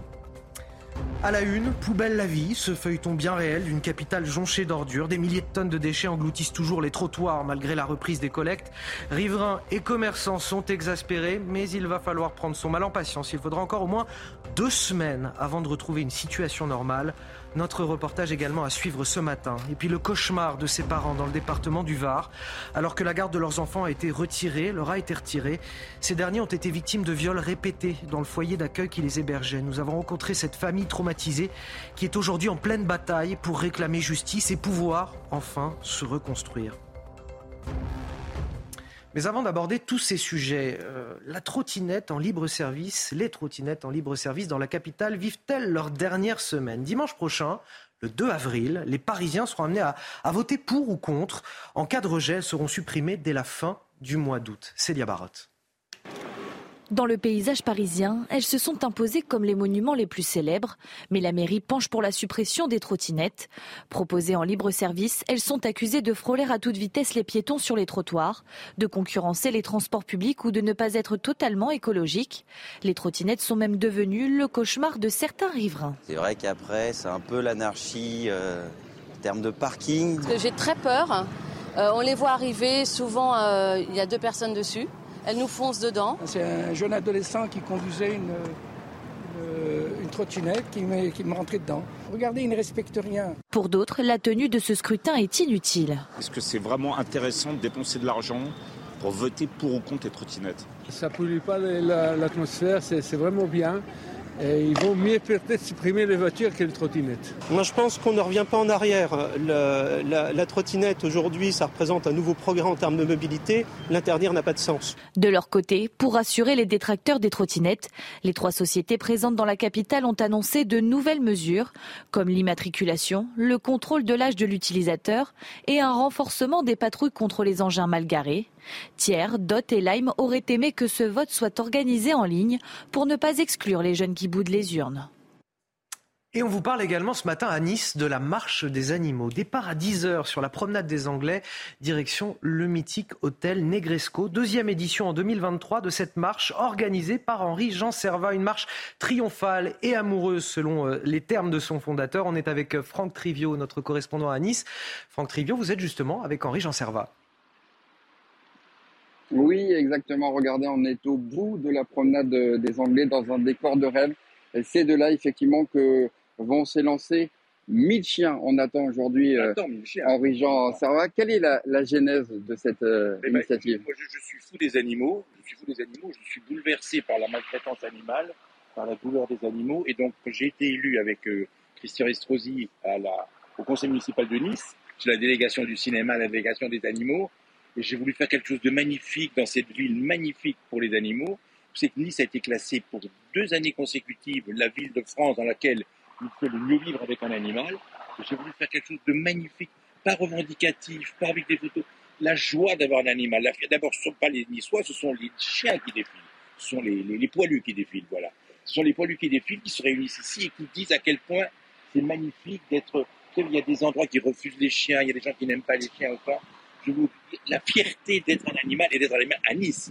L'idée, c'est ça, c'est de réhabiliter un peu le, voilà. le, sort des animaux en ville. Voilà, surtout dans une ville comme Nice, Moi, j'ai pris, on, a pris, j'ai pris avec le conseil municipal plein de mesures. On avait des mesures pour que, en sorte que on a mis des animaux dans les espaces verts, sur les plages, dans les bureaux à la mairie, dans les trams ça fait des choses formidables. Les gens sont contents et aujourd'hui, ils expriment leur joie. Ils vont défiler tous ensemble. C'est ça qui est beau. Merci beaucoup, Henri Jean. On n'attend pas que des chiens. Il y aura aussi, il y aura aussi des chevaux, euh, des ânes. Vous pouvez venir avec même votre lapin si vous voulez euh, sur la promenade des Anglais ce matin. Avec euh, nos nouveaux animaux de compagnie, peut-être des serpents, je ne sais pas, des tortues. Merci à vous, Franck Trivio. Merci également à Henri-Jean Servat qui est à vos côtés. Vous restez avec nous sur CNews dans un instant. Sur CNews et sur Europe 1, ce sera l'heure de Face à Bigot pour 45 minutes d'analyse et de décryptage de l'actualité. Bonjour et bon réveil à tous si vous nous rejoignez sur CNews et sur Europe 1, 8h10. C'est l'heure de Face à Bigot, 45 minutes d'analyse et de décryptage de l'info avec vous, Guillaume Bigot. Bonjour. Bonjour Anthony, bonjour à tous. On va commencer avec euh, cette journée d'extrême violence à, Sainte-Soline, dans les Deux-Sèvres, hier. Journée d'affrontement entre des euh, militants radicaux de l'ultra-gauche et les forces de l'ordre. Les blessés se comptent par dizaines. Deux gendarmes et trois manifestants sont en état d'urgence absolue. Retour sur cette journée de chaos avec Mathilde Couvillier-Fleurnoy et nos équipes sur place. Aux abords de la bassine de Sainte-Soline, les terrains de culture ont laissé place à un vrai champ de bataille. Hier à la mi-journée, la manifestation Un temps pacifique a tourné à l'affrontement. Certains Black Blocs s'avancent groupés, telle une armée, pendant que d'autres tentent de recouvrir les grenades avec de la terre. Des mortiers d'artifice et des cocktails Molotov sont lancés par les opposants sur les forces de l'ordre, qui ripostent avec des gaz lacrymogènes et des canons à eau. Alors que les grenades de désencerclement pleuvent, les gendarmes tentent une offensive, mais sont vite repoussés par les manifestants. Du côté des manifestants, les individus blessés sont évacués par les street medics. Plusieurs véhicules de gendarmerie sont incendiés, des gendarmes blessés, des élus, des manifestants, mais aussi la Ligue des droits de l'homme ont remis en cause le dispositif d'évacuation prévu pour les blessés. On retrouvera dans quelques instants nos envoyés spéciaux sur place pour évaluer la, situation ce matin. Euh, Guillaume Bigot, revenons un peu sur les discours de la gauche à, l'issue de, ces manifestations et de ces heures justement entre les, les euh, militants de l'ultra-gauche et la police et les gendarmes. Marine Tondelier, la secrétaire générale d'Europe Écologie Les Verts qui était sur place, ou encore Jean-Luc Mélenchon dénoncent un dispositif de force de l'ordre disproportionné. Euh, écoutez ce que dit le fondateur de la France Insoumise sur Twitter. Assez de violences policières à Sainte-Soline, assez. Sans les braves M, sans ce cirque, il ne se passerait absolument rien d'autre qu'une marche dans les champs. Et je voulais mettre justement, Guillaume Bigot, ses propos en perspective avec, avec euh, le communiqué du procureur de la République de Niort qui évoque les saisies en amont, qui sont complètement ahurissantes. 62 couteaux, 67 boules de pétanque, 7 artifices, 6 bidons d'essence, 12 pierres et parpaings, 13 haches et machettes, et j'en passe. C'est un inventaire à l'après-vert, littéralement. Donc voilà ce qu'aurait été cette marche paisible dans les champs, euh, sans les contrôles de police et de gendarmes en amont. Qu'est-ce que ça aurait été si le dispositif de police avait, avait été moins important? Écoutez, je sais pas, Anthony, vous, euh, vous arrive peut-être de vous promener, de voir des promenades dominicales dans les champs, dans la, dans la, dans, la forêt. Moi, c'est vrai que je, je pars toujours euh, avec une batte de baseball, avec une machette, avec une bonne de gaz, avec des boules de pétanque. Et j'entends votre ironie, effectivement. Voilà. Non, mais c'est absolument lunaire. On a vraiment l'impression que euh, Jean-Luc Mélenchon est revenu aux heures les plus sombres du stalinisme. Euh, très quasiment orwellien. La guerre, c'est la paix. Euh, donc l'agressivité extrême, l'armement de ces manifestants, ça devient euh, une promenade dans les champs. Et en réalité, c'est parce que les gendarmes étaient en mesure de se défendre et de défendre la propriété euh, privée de ces, bassines, quoi qu'on en pense, qu'ils ont, par leur simple présence, provoqué cette violence. Alors même qu'ils ont amené des armes sur place. Enfin, vous voyez bien que ça ne tient pas la route. Monsieur Mélenchon, je pense, n'a pas perdu la boule. D'accord? Il a bien vu quand même euh, ce qui se passait sur place. Donc, force est de constater qu'il a euh, voilà, eu un discours d'une mauvaise foi, mais, mais, mais vraiment à, couper à la tronçonneuse, enfin, très, très, très, très, très épaisse, une vieille, grosse, bonne, mauvaise foi euh, trotskiste, en disant finalement, c'est un peu le pendant du, discours de M. Darmanin. M. Darmanin dit tout est de la faute de l'extrême gauche. Et M. Mélenchon dit tout est de la faute des forces de l'ordre. Mais M. Mélenchon, ça n'a rien d'étonnant, puisqu'il voulait, souvenez-vous, désarmer la police. On est néanmoins dans un contexte curieux où il arrive aux plus hautes autorités de l'État. Je fais référence à M. Mélenchon dans une interview qui date déjà un peu sur les réseaux sociaux où il expliquait qu'il y avait des violences systémiques dans la police. Alors, on n'en est plus là, Dieu merci, du côté de l'exécutif. M. Darmanin a eu un discours quand même républicain assez impeccable pour défendre les, forces de l'ordre hier. Ce qui est vraiment très étonnant, non seulement dans, les, dans, les, euh, dans, les, dans ces tweets-là, mais aussi la présence, d'ailleurs, il faut le dire, d'élus de la République au milieu d'une manifestation qui était quand même illégale parce qu'interdite. Ça vous choque, cette présence? Ah, C'est pas très républicain. Ça, c'est moins qu'on puisse dire. Même si on est attaché à la cause, même si. Euh, voilà. Mais ce qui est déjà, à mon avis, très intéressant à, regarder, c'est un phénomène de dissymétrie. C'est-à-dire que vous aviez une dissymétrie entre, je dirais, les moyens et même l'encadrement juridique d'un côté des forces de l'ordre et de l'autre des manifestants. Je m'explique. C'est-à-dire que vous aviez, moi, à un moment, j'ai vu des images de colonnes d'assaut de gens qui étaient casqués, armés, etc. Euh, et je me suis dit, les gendarmes chargent. Et puis en fait, j'ai regardé l'image, j'ai dit, ah non, ce ne sont pas des gendarmes en réalité. Ce sont des manifestants. Vous savez, les fameux, les, promeneurs bucoliques, voilà, qui étaient suréquipés. suréquipés. personnes suréquipées. Et qui avaient en fait plus d'armement, y compris des projectiles, puisqu'ils ont, ils ont tiré des tas de choses, des cocktails Molotov, ils ont incendié, on l'a vu, des quarts de gendarmerie, etc. Donc ces gens-là étaient d'une certaine façon plus cuirassés, plus armés et étaient plus mobiles en plus avec une tactique euh, euh, offensive. En fait, ils étaient, ils étaient à la manœuvre, ils étaient à l'offensive. Ils voulaient effectivement en découdre et il y avait une espèce de comme ça, ils voulaient prendre le château fort qui était, euh, qui était la bassine. Voilà, cette espèce de, gigantesque installation au milieu de la campagne. Et de l'autre côté, bah, les forces de l'ordre, elles n'ont pas du tout le même genre d'équipement. C'est-à-dire que les forces de l'ordre, elles ont, et c'est le droit aussi, c'est pas seulement les moyens matériels, c'est que l'utilisation surtout après les gilets jaunes, les éborgnements avec les LBD, etc.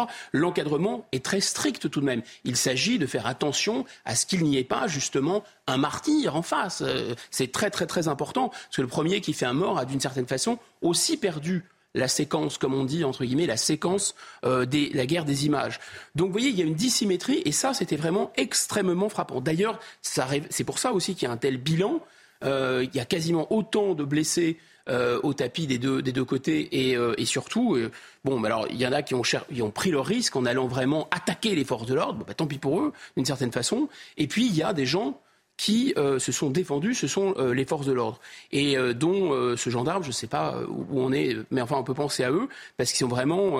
voilà, peut-être qu'ils sont d'accord d'ailleurs avec le fait d'interdire les bassines, peut-être qu'ils sont tout à fait écolos eux-mêmes, on n'en sait rien d'ailleurs. Simplement, ces gens leur métier, c'est de Ça n'a rien à voir avec le fond, on est d'accord. On peut être opposé à cette, à cette construction. ils, risquent leur vie, euh, ils risquent leur vie, et il y a certains d'entre eux, à mon avis, ils en récupèrent. Vous parliez des, des, propos de Gérald Darmanin. 3200 policiers et gendarmes euh, mobilisés. Ce dispositif mis en place pour défendre le site et empêcher les, les, les violences, la constitution d'une nouvelle ZAD, zone à défendre, ça. restera en place euh, autant que nécessaire. C'est ce qu'explique justement le ministre de l'Intérieur. Je vous propose de l'écouter. Ce dispositif euh, est extrêmement important. 3200 policiers et gendarmes, euh, euh, des engins blindés, de nombreux hélicoptères. Évidemment, il restera sur place autant qu'il le faudra. Il n'y aura pas de ZAD qui va s'installer à Sainte-Soline. Je veux d'ailleurs dire que tout cela a été fait parce qu'il faut bien comprendre que la justice a autorisé et validé ces projets d'infrastructure qui sont importants pour nos agriculteurs, qu'il faut que nous soutenions et euh, je crois que l'État est très fier euh, de pouvoir dire aux agriculteurs qu'on va protéger leur outil de travail, que l'ordre euh, n'est pas le désordre, ce ne sont pas les forces du désordre qui vont l'emporter, ce n'est pas l'extrême gauche qui va l'emporter dans la République française. et donc oui, nous laisserons le dispositif de gendarmerie et de policiers autant qu'il le faudra dans les Deux-Sèvres, bien évidemment. Alors vous me parliez d'un discours républicain impeccable de la part de, Gérald Darmanin. Effectivement, ça on peut le saluer, mais une question quand même qui me taraude. Est-ce qu'on n'aurait pas pu faire mieux? Euh, Gérald Darmanin euh, les avait annoncées ces violences depuis deux jours. Il, en avait parlé sur CNews. Il avait dit que les images allaient être euh, violentes. Est-ce qu'on n'aurait pas pu faire mieux pour interdire, pour empêcher l'accès de ces manifestants et des manifestants les plus violents à cette zone de Sainte-Soline? Si, et d'abord, pourquoi il y a pourquoi tant de haine? Pourquoi cette cause de l'écologie qui, a priori, euh, défendre euh, les ressources naturelles, euh, améliorer la santé, la qualité de nos aliments, la quantité d'eau, etc. Ce sont des. Non seulement ça, peut paraître, ça peut être une, cause noble, c'est une cause noble en réalité, et puis on se dit mais il y, a quand même, on est prêt à tuer pour ça. Mais en fait, si on réfléchit un instant, oui, et d'une certaine façon, la responsabilité, y compris celle du gouvernement qui a beaucoup agité des peurs, des peurs, euh, on va dire, apocalyptiques, des peurs euh, relatives au climat, au stress hydrique, il va manquer d'eau, on va manquer d'eau, attention, c'est très grave, etc. L'urgence climatique, mais je ne sais pas si les gens qui nous dirigent ont encore le sens des mots. Vous ne pouvez pas dire à l'opinion publique, et en particulier aux plus jeunes, souvent par définition les plus radicaux, mais aussi les plus anxieux, leur dire écoutez, la semaine prochaine, la semaine prochaine, nous n'aurons plus d'eau, la terre va brûler, tout va s'arrêter, et en même temps, vous étonnez qu'il y ait un déchaînement de violence. Enfin, ce sont des, finalement, c'est une sorte euh, d'idéologie apocalyptique. Alors vous allez me dire, ça dépend où on met le curseur, évidemment. Euh, il peut y avoir une vision raisonnable de l'écologie et un discours qui s'entend tout à fait sur euh, le climat change. Et il y aura, grosso modo, le cycle de l'eau est toujours le même, mais si on devient une zone plus sèche, alors voilà, on peut s'interroger sur l'agriculture intensive. Il y a des tas de questions à poser, mais grosso modo, on voit bien tout de même que ce gouvernement et le président Macron dans sa réélection il a complètement utilisé euh, ces, inquiétudes. Donc ça, c'est un, premier point. Et d'une certaine façon, je pense que même pour ces radicaux ou ces écolos, que je n'excuse en rien, ils sont inexcusables, mais euh, les plus radicaux, bien sûr. Mais s'ils avaient en face d'eux un pouvoir euh, disant bah, écoutez, non, euh, nous on conteste votre diagnostic, euh, la terre n'est pas en péril et je pense que c'est important de défendre des emplois, je pense que c'est important de défendre l'industrie ou, la justice sociale d'ailleurs, bah, ils auraient en face d'eux des gens avec qui discuter. Mais là, ce qui les rend un peu fous aussi, c'est qu'ils ont un pouvoir qui se revendique écolo et qui n'en fait rien en quelque sorte. Vous voyez ce que je veux dire? Donc cette double injonction, ça rend d'une certaine façon tout le monde fou et c'est pas une, une, raison évidemment pour excuser cette, cette ultra-violence. Euh, on revient sur le... Vous vouliez euh, m'interroger aussi sur le discours de M. Darmanin, c'est ça? Oui, c'était euh, de savoir euh, est-ce qu'on n'aurait pas pu faire mieux ah avant, en amont, pour éviter tout ce qui s'est passé, puisque cela fait ah. deux, trois jours que Gérald Darmanin, et il l'a fait sur notre antenne, annonce ces images hyper violentes. Ça, c'est l'autre partie du discours de M. Darmanin et ça pose la question, une bonne question technique. L'autre partie du discours de M. Darmanin, c'est quand même une sorte d'amalgame on met tout, on fource à tout dans l'extrême gauche et on dit que toutes les violences en France confèrent hein, les violences de jeudi, euh, qui ont aussi débordé lors de la manifestation contre les retraites de jeudi, et puis euh, ce qu'on a vu euh, à Sainte-Soline, enfin une espèce de barmout là sur dans les dans les deux Sèvres. Bon, parce que c'était vraiment des images quasiment de guerre. Enfin, c'était complètement fou ces images. mais ça tout dans un dans un même sac et d'un air de dire voilà tout est tout est de la faute finalement de, de l'extrême gauche. Et en fait, effectivement, en prolongeant ce discours, on entend qu'il y a des éléments black bloc ultra qui étaient présents jeudi et vendredi à Paris et qui ont fait le déplacement pour Sainte-Soline. Premier point. Deuxième on que dans la capitale, ça a été plus calme vendredi soir et samedi soir. Exactement, merci. Des vases communicants. Absolument. Deuxièmement, oui, euh, l'air des champs, peut-être ça les a stimulés, je ne sais pas. Deuxièmement, on apprend aussi qu'il y a des gens qui viennent d'autres pays européens. Euh, des Pays-Bas, d'Allemagne, etc., où il y a des groupes, euh, euh, enfin des groupes Grünen, des groupes verts très très très très violents, très très durs. Mais attendez, si on arrive à les compter, si on sait combien ils sont, si on sait d'où ils viennent, effectivement, je, pense qu'ils ne on, peut, on devrait pouvoir les appréhender. Alors je comprends que techniquement c'est difficile parce qu'ils arrivent à pied, techniquement c'est difficile parce que la zone est très vaste, elle est habitée également, mais enfin grosso modo, je pense que c'est le rôle de l'État de surveiller les quelques centaines, parce qu'en fait on parle de quoi? De centaines ou de quelques milliers de gens dont la, technique va être de se noyer au milieu de gens pacifiques pour empêcher évidemment les forces de l'ordre de contre-attaquer. Guillaume Bigot, je vous propose d'aller sur le terrain un instant, on va rejoindre nos envoyés spéciaux pour euh, essayer de savoir comment ça se passe ce matin. Euh, bonjour, est-ce que la nuit a été calme? Quelle atmosphère déjà ce matin après cette terrible journée d'hier? Oui, la nuit a été calme et euh, ce matin, nous voyons encore euh, énormément de forces de l'ordre hein, qui sont présentes pour sécuriser euh, ce chantier de méga bassine à Sainte-Soline. L'objectif, donc, c'est d'empêcher les toute intrusion sur le chantier, même si hier, les organisateurs de la manifestation affirment que certains manifestants auraient pu pénétrer et auraient détérioré une canalisation, des faits qui sont absolument démentis par euh, les autorités. Alors euh, ce matin, euh, il y a toujours ces quatre véhicules incendiés. Hein. C'est vraiment le, symbole un peu de, cette violence qui a été d'une forte intensité hier, énormément aussi de restes de cartouches, de grenades de gaz lacrymogènes et de grenades de désencerclement, puisque je vous rappelle que 4000 au total de grenades ont été, ont été tirées, mais aussi énormément de bouteilles de verre, puisqu'il y a eu beaucoup, beaucoup de cocktails Molotov sur ces forces de l'ordre, des, des, aussi des restes de tirs de mortiers d'artifice.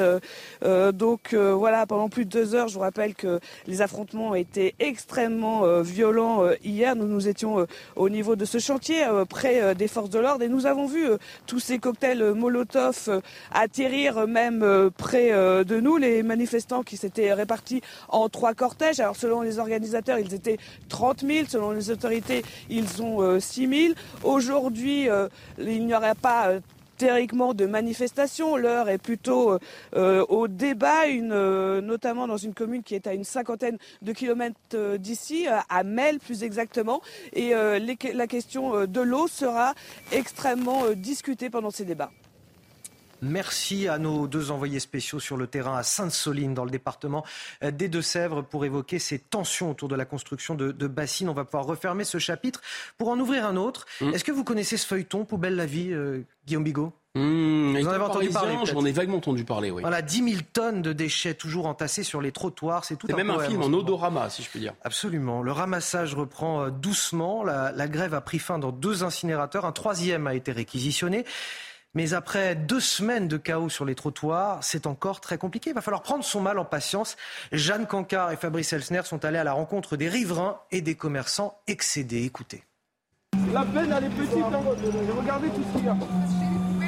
À la vue des éboueurs, cette gardienne d'immeuble du 17e arrondissement de Paris se précipite vers eux. À quelques mètres de là, devant chez elle, les ordures s'entassent. Avant, on stockait en bas dans les caves, mais après, c'est pas possible euh, à cause des odeurs et tout on a commencé à jeter ici. Mais pour aujourd'hui, il est trop tard. Le camion poubelle est déjà plein. Les chefs ils nous donnent des directives et on fait rue par rue. Après deux semaines de grève, la situation est toujours tendue dans les rues de la capitale. Mais dans les prochains jours, elle pourrait s'améliorer. Les peines et les collectes ont repris grâce au déblocage de plusieurs garages et de plusieurs incinérateurs. Effectivement, après, il va falloir à peu près deux semaines pour enlever le plus gros des déchets. D'ici là, le patron de cet hôtel a décidé de prendre les devants. Avec d'autres voisins, on a décidé de, louer une benne euh, de plusieurs mètres cubes pour pouvoir évacuer tous nos déchets qui commençaient à s'amonceler euh, d'une façon assez euh, vertigineuse. C'est un peu plus de 500 euros hors taxe. C'est un coût. C'est un coût important. on va se le partager avec les voisins, mais pour nous c'est nécessaire parce qu'on commençait à avoir, un véritable problème d'insalubrité. sur la sortie de l'établissement. Dans quelques jours, un nouveau vote devrait avoir lieu pour décider ou non de la poursuite du mouvement. Guillaume Bigot, on espère que c'est euh, l'épilogue. La mairie de Paris n'a pas vraiment aidé dans ce dossier. Il y a un risque sanitaire que ça fait peser sur les Parisiens, un risque sécuritaire aussi avec des poubelles brûlées euh, pendant les manifestations. On se rappelle que, jeudi, euh, la porte d'un immeuble a, pris feu. Elle s'est enflammée à cause de ces poubelles justement, mettant en danger les, habitants de l'immeuble qui ont été évacués in extremis. Ça aurait pu virer au drame. Voilà pour cette situation désastreuse dans la capitale. C'est-à-dire qu'il y a du conjoncturel et il y a du structurel là-dedans. Conjoncturellement, c'est la grève, euh, enfin c'est la, grève des incinérateurs, c'est euh, les mouvements sociaux des, éboueurs, les débrayages, c'est la lutte contre les réformes, la réforme des retraites qui a fait, qui a eu cette accumulation d'ordures, c'est vrai, mais ça c'est temporaire et d'une certaine façon. Moi, je pense qu'au risque de choquer, hein, parce que c'est une nuisance que je subis, que tous les Parisiens subissent, hein, indiscutablement, mais on peut prendre euh, voilà une sorte de balance aussi euh, coût-avantage. C'est-à-dire que pour des gens qui, ont un métier extrêmement dur, ils ont une espérance de vie qui est quand même réduite, hein, ces éboueurs, il faut le rappeler, c'est des métiers extrêmement compliqués. Les faire bosser deux ans de plus alors que la plupart des cadres et des retraités qui ont voté pour M. Macron, qui ont décidé de cette mesure, eux, ça ne va rien changer pour eux, alors que les retraites sont indexées sur l'inflation, alors qu'il y a déjà un décrochage total des salaires entre les hauts et les bas salaires partout dans les pays occidentaux parce qu'il y a cette mondialisation que le gouvernement ne cesse d'accélérer alors qu'elle est remise en cause. Est-ce que c'est possible ou pas de dire que, euh, ça sente mauvais quelques, quelques jours, euh, voire un mois? Est-ce que ça vaut la peine ou pas pour ces gens euh, moi, je pense que c'est la question. Vous renvoyez la balle au, gouvernement quelque part à l'exécutif sur cette réforme des retraites. Voilà. Cette réforme, notamment pour les gens, parce qu'après cette réforme, évidemment, c'est deux ans de plus pour plein de gens qui n'ont pas de boulot très pénible. Je pense que ça, ça, ça, pose pas de problème, au contraire.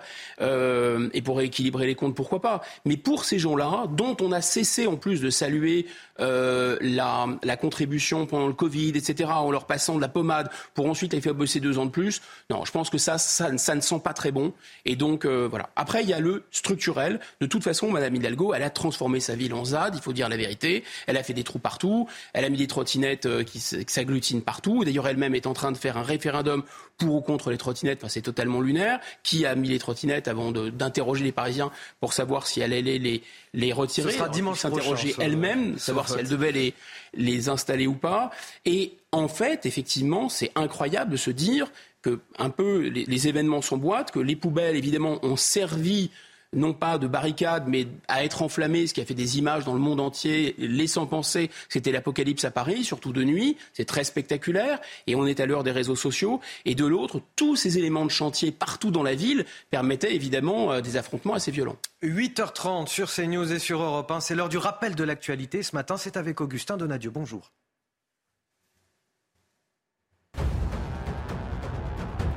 La dissolution de la Brave M, pas à l'ordre du jour selon le préfet de police de Paris, mise en garde récemment dans plusieurs affaires de violence policière. La brigade de répression de l'action violente motorisée ne sera finalement pas dissoute. Le comportement de quelques individus ne doit pas jeter l'opprobre sur toute une unité, a déclaré Laurent Nunez. Euh, trois enquêtes judiciaires ont cependant été ouvertes cette semaine et confiées à l'IGPN. La Russie va déployer des armes nucléaires tactiques sur le territoire de son allié, le Bélarus. Des responsables du Kremlin ont émis à plusieurs reprises des menaces de se servir de l'arme nucléaire en Ukraine en cas d'escalade significative du conflit. Pour rappel, le Bélarus n'a pas pris part directement au conflit en Ukraine, mais Moscou s'est déjà servi de son territoire pour conduire son offensive sur Kiev. Et au rugby, Castres s'est imposé 27 à 17 face à Toulouse hier soir. Les Toulousains pourtant en, tête du championnat avec 67 points, encaisse une défaite mais également des blessures. Jaminet, Guitoun, Arnold et Graou ont été blessés durant la rencontre. Mais du côté du vainqueur, on se félicite d'un pas de plus vers le maintien. Et donc ce mardi 28 mars, ce sera la, dixième journée de mobilisation contre la réforme des retraites. Forcément, ces, manifestations sont très compliquées pour les, commerçants. Ça les pénalise, euh, ceux qui se trouvent essentiellement sur les trajets euh, de ces cortèges, que ce soit en région ou à Paris. À Paris, ce sont des quartiers comme ceux de l'Opéra, de la République ou de la Bastille qui sont concernés. Les professionnels de l'hôtellerie-restauration parlent d'une perte de clientèle de l'ordre de 25%. Le récit, Maxime Lavandier. Dans certains restaurants de la capitale, des chaises vides et des clients qui se font de plus en plus rares. Aujourd'hui, le restaurant est complètement vide par rapport parce qu'on a grande surface, on, peut, on a 280 places à peu près. Et aujourd'hui, on n'a fait même pas, je pense, une cinquante des, des personnes, on va dire. Une baisse de la fréquentation causée ces dernières semaines par les manifestations contre la réforme des retraites et la grève des éboueurs. Un impact économique pour le restaurant mais également logistique. Euh, les salariés, qui chaque fois qu'il est en grève, il a le problème que soit on arrive en retard, ou soit il vient pas au travail. Et voilà. Les restaurants et hôtels se trouvant sur l'itinéraire des parcours des manifestations sont les plus touchés. C'est le cas de cet hôtel. Pour sa gérante, Marie de Burge, c'est le même constat avec des annulations plus nombreuses dues aux perturbations dans les transports. On a une baisse de fréquentation, enfin on a beaucoup d'annulations, on a une vingtaine de pourcents d'annulations, 20-25% d'annulations. Et des commentaires des touristes. On a en revanche euh, des remarques de touristes euh, consternés par euh, les poubelles qui sont juste stockées devant chez nous. Selon le syndicat Groupement des hôtelleries et restaurations, la fréquentation des restaurants et hôtels a baissé de 25% en moyenne. La crise des gilets jaunes, la crise sanitaire, l'inflation, désormais les manifestations contre la réforme des retraites, c'est toujours un peu les mêmes qui trinquent et tout ce qu'on leur propose, ce sont des chèques assez régulièrement. Mais finalement, on ne va pas à la source des problèmes à chaque fois. On ne les anticipe pas, ces problèmes. Difficile de les, de les, anticiper, de les anticiper, mais en effet, c'est, quand on met tout ça bout à bout, c'est absolument incroyable pour ces manifestants de, de centre-ville, les gilets jaunes. C'est commerçants de centre-ville. Euh, J'ai dit les manifestants. c'est commerçants de centre-ville. En Confrontés raison, effectivement en aux manifestations. Des, en raison des manifestants, exactement. Euh, les commerçants, bien sûr. Euh, non seulement les Gilets jaunes, mais il y a déjà eu d'énormes perturbations avec une première réforme des retraites qui a été avortée. Ensuite, on oublie le confinement, mais ça a été aussi euh, particulièrement euh, pénible pour eux. Et c'est quelque chose qui, de toute façon, a fait basculer les modes de consommation au détriment, je dirais, de. Euh, bah, tous les, patrons de petites entreprises qui sont des, petites entreprises commerciales. Ensuite, on a eu, voyez, au profit de la grande distribution, au profit du e-commerce, etc. Euh, on a eu ensuite, évidemment, la guerre en Ukraine avec les effets inflationnistes, vous le rappeliez. Donc, compensé à la fois pour le confinement, à la fois par la guerre en Ukraine, mais compensé généreusement par le gouvernement, mais généreusement avec quel argent Évidemment, avec le nôtre. Ensuite, euh, il y a eu la réforme des retraites 2, bien sûr, mais là se pointe finalement euh, quasiment le retour des Gilets jaunes, acte 2. Donc là, ça va commencer à faire vraiment euh, beaucoup, beaucoup. Et le, le, hasard fait que, vous savez, tout ce discours sur euh, le monde d'après, alors le monde d'après serait meilleur. Pourquoi? Parce qu'on aurait redécouvert les vertus euh, de la proximité, euh, du lien humain, qu'on retournerait voir nos petits commerçants, que maintenant la mondialisation craque, qu'on en a marre de la grande distribution, qu'on en a marre de l'anonymat, de, de, de faire des achats sur Internet, etc. Mais en fait, pas du tout. On se rend compte qu'il y a au contraire une accélération forte, très forte de tous ces mouvements. En fait, tous ces mouvements vont dans le sens d'une je dirais, d'une déshumanisation de la relation, entre guillemets, de la relation client, et vont dans le sens, de toute façon, voilà, ces commerces, que ce soit des villes moyennes, euh, des petites villes, des villes moyennes et des grandes villes, on avait salué l'effort du gouvernement d'une certaine façon d'essayer de revaloriser et de faire repartir les centres-villes avec des plans spécifiques. Mais en fait, c'est totalement euh, euh, contracyclique où ça va contre les évolutions naturelles. En fait, qu'est-ce qui se passe? Bah, Pour la première fois depuis très longtemps, presque depuis la révolution industrielle, on a des villes qui se vident en réalité. Les grandes villes, d'abord Paris, perd des habitants, mais je pense que c'est vrai aussi des grandes métropoles. Et les petites villes, elles ont beaucoup, beaucoup de mal à défendre, je dirais, une espèce d'urbanité qui fait qu'on aime à se retrouver dans un centre-ville parce qu'il y a des cafés, parce qu'il y a des petits euh, euh, commerçants, ça crée un lien humain. C'est un peu un effet, si vous voulez, d'agora. C'est le fait qu'on ne sait pas très bien d'ailleurs pourquoi certains quartiers fonctionnent, pourquoi ça attire des gens, pourquoi ça n'attire pas des gens. Mais grosso modo, il y avait le fait de se retrouver réellement. Là, on a l'impression qu'on est sur un toboggan, gilet jaune ou pas gilet jaune, réforme ou pas réforme, qui fait que les gens vont voilà, se claquemurer chez eux, derrière leurs écrans, et vont de moins en moins se retrouver. Alors c'est un peu apocalyptique ce que je, ce que je raconte, mais on est dans des, dans des tendances. Et ma question suivante, le gouvernement a-t-il conscience, Guillaume Bigot, de la situation sociale du pays? Je vous propose d'écouter Elisabeth Borne, la Première ministre, euh, déterminée à ne pas céder aux mobilisations. Elle s'est exprimée hier à, à l'occasion du congrès d'Horizon, le parti d'Édouard Philippe. Écoutez. Depuis dix mois, ensemble, nous réformons, nous agissons pour le pays. En juin, on nous prédisait le blocage et l'immobilisme. Aujourd'hui, certains voudraient nous réduire au 49-3, qui serait devenu tout à coup une arme antidémocratique. Nous avons fait ce que les Français attendaient de nous, construire des compromis sur des textes utiles pour nos concitoyens. Nous avons fait ce que les Français attendaient de nous, construire des compromis sur des textes utiles pour nos concitoyens. Euh, ces propos vous apparaissent-ils euh, hors sol, Guillaume Bigot? Écoutez, comment, vous dire? D'abord, je ne sais pas très bien ce que Mme Borne met derrière les Français. Là, il y a deux lectures possibles parce que, en fait, cette réforme des retraites, on le sait, d'ailleurs, c'est de l'aveu même du président de la République maintenant, euh, quand il parle, c'est un peu sibyllin, mais il dit moi, je ne vais pas être réélu de toute façon, donc c'est pas ma carrière à moi qui est en jeu. Il y a des raisons, des motifs, des urgences économiques et financières. Comprend très bien qu'il s'agit de Bruxelles. Vous savez, l'organisme qui a mis sous tutelle et sous curatelle la France euh, depuis euh, le traité de, Lisbonne. Donc, là, en l'occurrence, le, les, les, grandes orientations de politique économique 97, 98, 99, ça a été interrompu, c'est revenu, nous imposaient une réforme des retraites elle est mise en œuvre. Donc, est-ce que Mme Borne veut dire que les Français, maintenant, c'est l'Union européenne? Enfin, c'est un mot de passe, les Français, pour parler de l'Union européenne. Autre solution, interprétation plus favorable, les Français, ce serait quand même des Français et pas des technocrates euh, étrangers euh, qu'on n'aurait pas élus, mais ce serait uniquement dans ce cas ceux qui soutiennent Mme Borne. Et ceux qui, ont, qui soutiennent Mme Borne, aujourd'hui, je crois qu'ils sont 20 et quelques pourcents, 27 28, je ne sais plus combien ils sont, enfin, ils sont de moins en moins nombreux. Donc, euh, nous avons sans doute, à telle raison de dire, nous avons fait ce que notre base demandait de nous.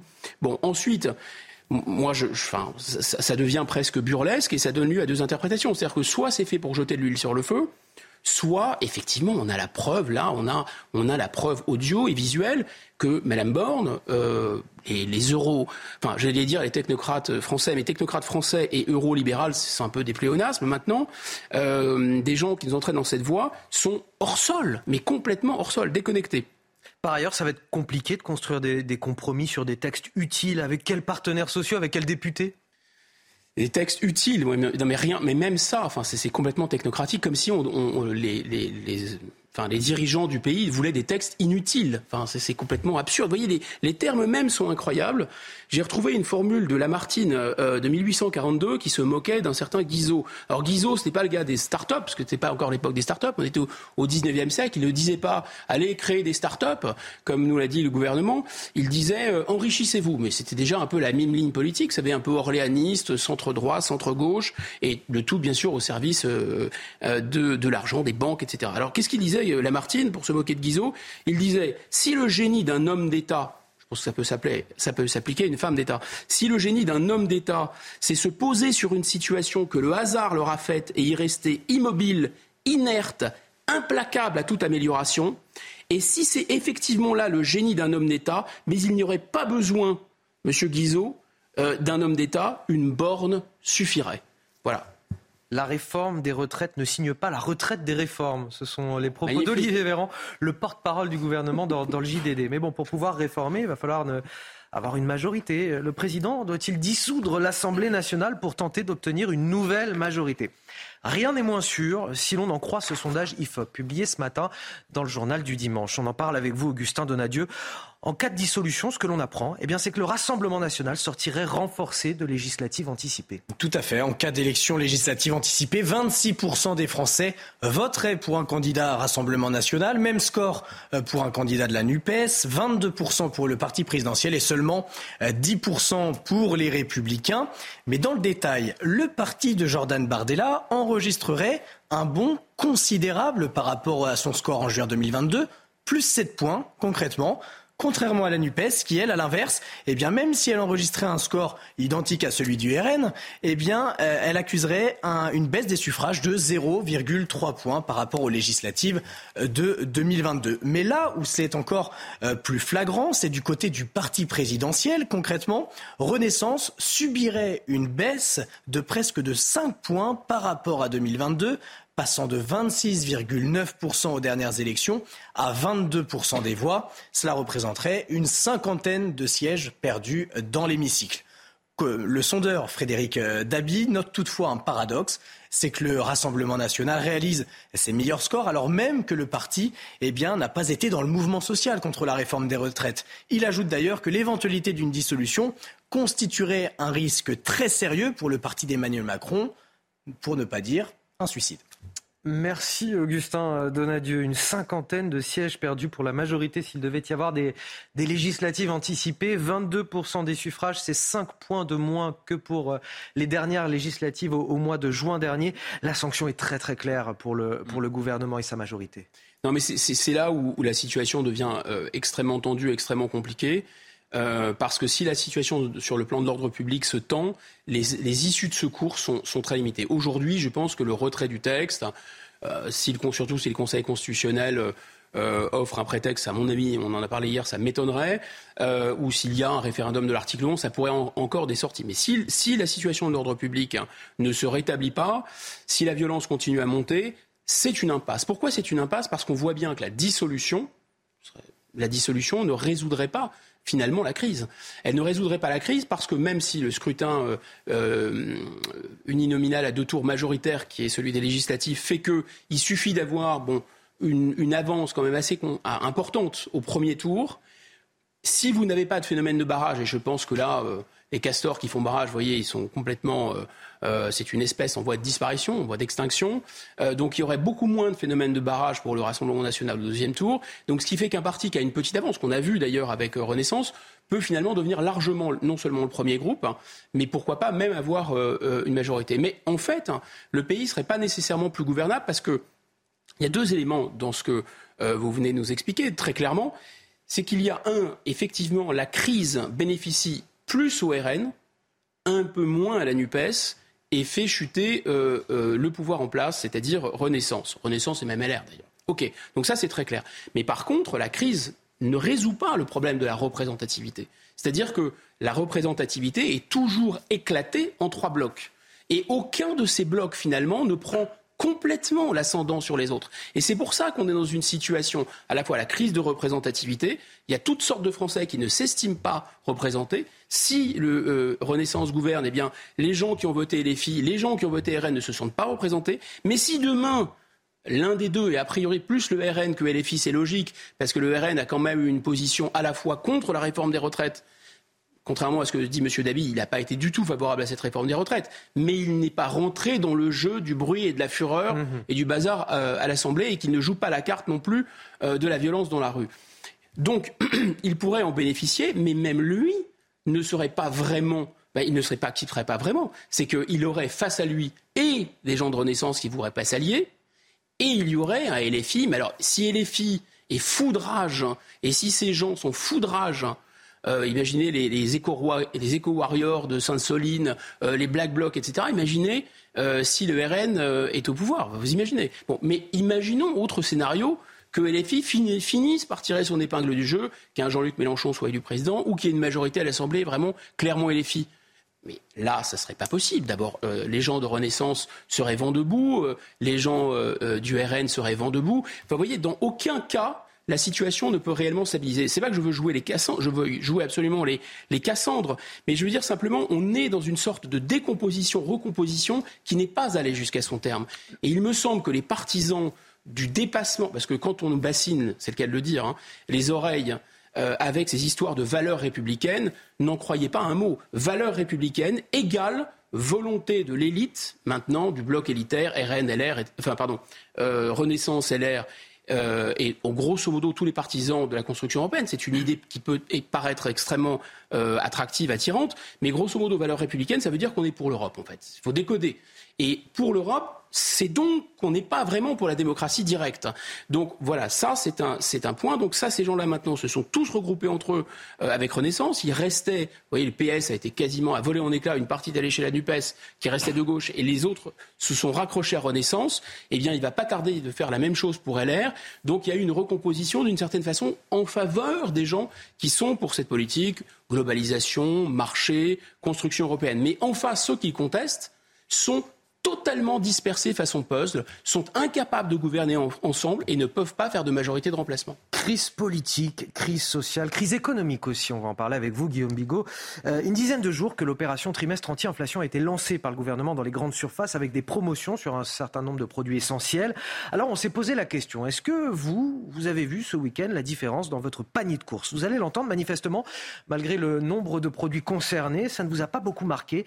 Le reportage est signé Kinson et Florent Ferraud avec le le récit de Mathilde Couvier-Flornois. Des prix bloqués sur des produits du quotidien dans vos supermarchés, une façon de lutter contre l'inflation grandissante. Jusqu'à la mi-juin, certaines grandes enseignes bloquent leurs prix sur des produits choisis. Parmi elles, Casino propose 500 produits à moins de 1 euro. Intermarché bloque les prix sur 500 produits également. Carrefour propose 200 produits à moins de 2 euros et les magasins U agissent sur 150 produits à prix coûtant. Mais ces remises, les avez-vous remarquées? J'ai pas regardé les étiquettes en fait. J'ai pas fait attention. Non, je me suis pas rendu compte. Eh bien, j'avoue que je les ai, euh, je les ai pas vus, mais je les ai pas cherchés non plus.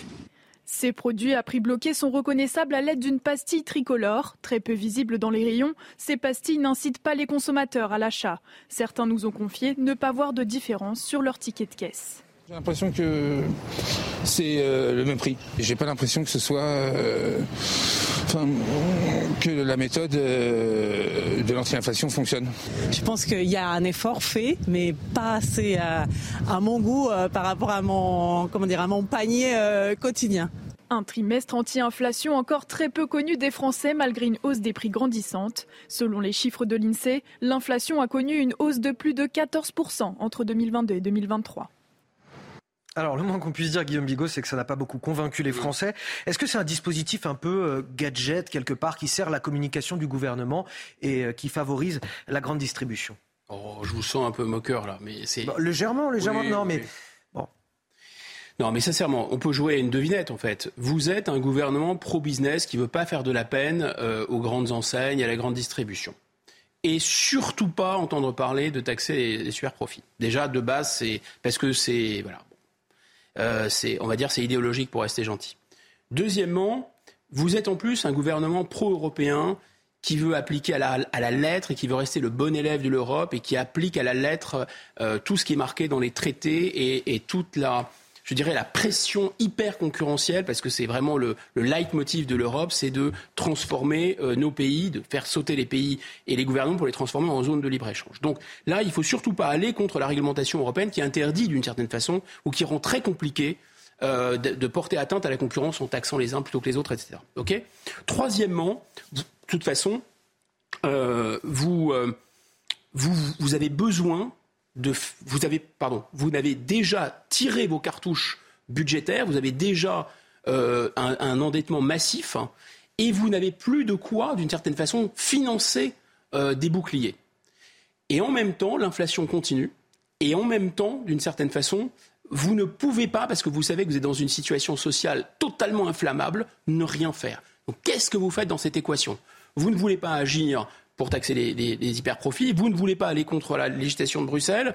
Euh, vous n'avez plus d'argent pour aider. Eh bien, vous faites du marketing, de la communication, de la publicité. Donc vous faites mettre d'accord avec vos amis de la grande distribution, vous dites, vous savez ce qu'on va faire, on va les rouler dans la farine, on va mettre une petite étiquette et vous vous débrouillez entre vous, prenez les produits que vous voulez. De toute façon, à mon avis, Bercy est incapable techniquement, ça me semble une usine à gaz, mais peut-être sont-ils capables, je ne sais rien, j'en sais, rien, je pose la question, ça me paraît très difficile pour eux d'aller contrôler, parce qu'il va s'agir de marques euh, distributeurs, hein, donc ce sont les grandes enseignes qui vont choisir quel produit ils vont mettre en avant avec ce petit logo. Est-ce que réellement ils ont baissé les prix? Qui peut le savoir? Le point de vue sans concession de Guillaume Bigot. C'est un petit peu passé sous les radars en raison de la mobilisation sociale ce jeudi, mais l'Assemblée nationale a adopté un article clé du projet de loi olympique. Il permet le recours aux algorithmes pour le traitement des images enregistrées par les caméras ou les drones. Le but, c'est que cette intelligence artificielle puisse détecter automatiquement des faits et gestes suspects comme un départ de feu ou un sac abandonné. Les députés de la NUPES dénoncent un outil de surveillance généralisée de la population. Les explications, Geoffrey Defebvre, on en discute juste après. Surveiller, protéger, mais comment? Dans le cadre du projet de loi relatif aux Jeux olympiques et paralympiques de 2024, les députés ont autorisé à titre expérimental la vidéosurveillance algorithmique. La vidéosurveillance algorithmique, ce n'est pas de la reconnaissance faciale, dans le sens où la reconnaissance faciale exploite euh, les visages, reconnaît les visages, ce que ne fait pas la VSA. La VSA va utiliser les outils de l'intelligence artificielle pour déterminer des anomalies comportementales dans la foule qui est surveillée par euh, une ou plusieurs caméras de surveillance. Pour Gérald Darmanin, le ministre de l'Intérieur, la vidéosurveillance algorithmique sera un outil d'aide à la décision des forces de l'ordre lors de grands événements et utilisé dans des situations déterminées comme des départs de feu, des mouvements de foule ou encore des comportements dits anormaux. Ce sont des opérateurs humains qui vont définir les critères euh, utilisés pour déterminer en fait les repérer les comportements anormaux. La question qu'il faut se poser, c'est qui va surveiller leur méthodologie en fait. Les expérimentations pourraient commencer dès la Coupe du Monde de rugby en septembre prochain et s'étendre jusqu'en décembre 2024. La sécurité va être un enjeu primordial pour ces JO. Guillaume Bigot, il nous reste une minute.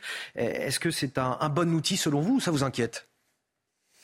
D'abord, une petite remarque, euh, peut-être un peu perfide, je ne sais pas, mais vous savez, on, accuse le Rassemblement national d'être l'extrême droite, de vouloir s'en prendre aux libertés, etc. Bon, il y a quand même deux groupes qui ont essayé de mettre le haut là là-dessus. C'est euh, d'un côté LFI et donc la fameuse extrême gauche liberticide et la fameuse extrême droite liberticide ont demandé en fait au gouvernement, euh, dans un cas de renoncer complètement pour LFI, dans l'autre de, vraiment d'avoir une quelque chose d'expérimental que pour les Jeux Olympiques, hein. parce que les Jeux Olympiques posent un problème redoutable de sécurité, donc à situation exceptionnelle, solution exceptionnelle. Mais le gouvernement a décidé d'étendre cette mesure dans ce projet à tous les événements culturels de masse, etc., qui pouvaient soulever des problèmes de sécurité. Moi, ce qui me paraît absolument incroyable, c'est la fascination de nos élites pour, ces pour cette espèce de technolatrie, c'est-à-dire comment euh, les technologies vont pouvoir résoudre tous nos problèmes de sécurité. Et finalement, on avait déjà commencé à mettre le doigt là-dedans avec le, le pass sanitaire. Je pense qu'il y a un effet un peu de cynisation du monde. C'est vraiment l'influence assez inconsciente de la Chine. Moi, je crois que les technologies ne peuvent pas remplacer réellement et ne peuvent pas faire la sécurité.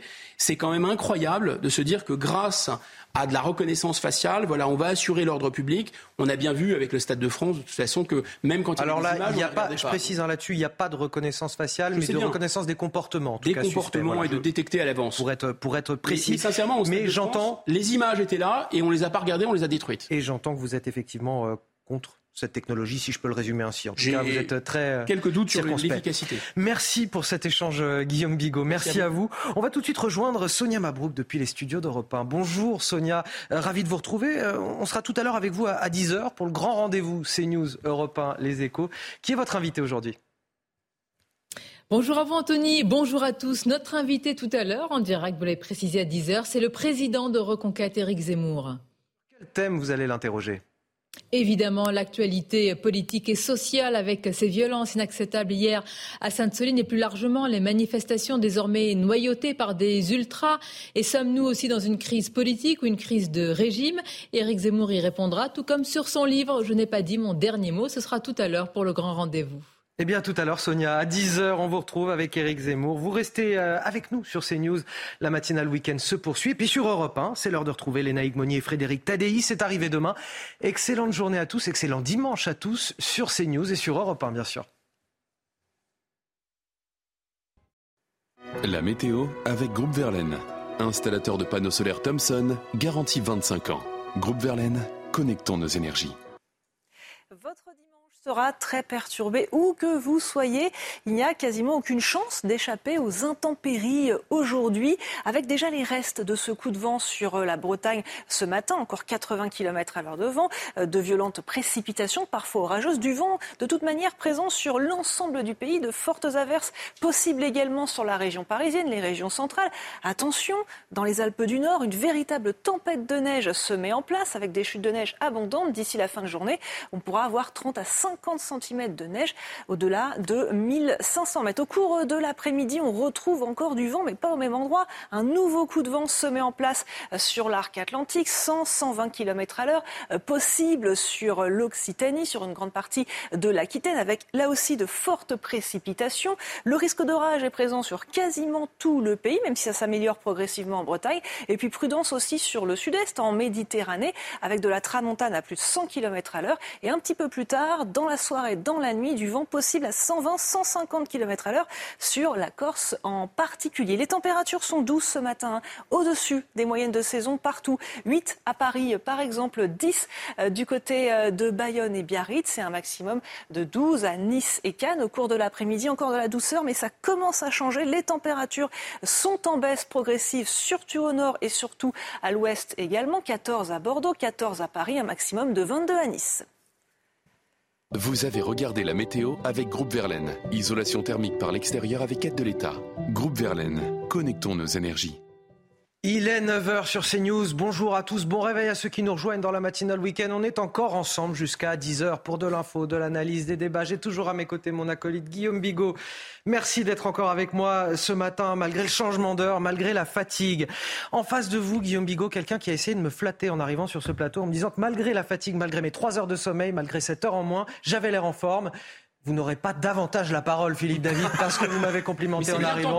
mais, c'était bien je sais que vous êtes incorruptible, mais vous avez une forme olympique. Moi, je ah verrais bien faire un marathon après alors, 10 heures. Hein. On ira plutôt faire la sieste, mais c'est charmant de votre part.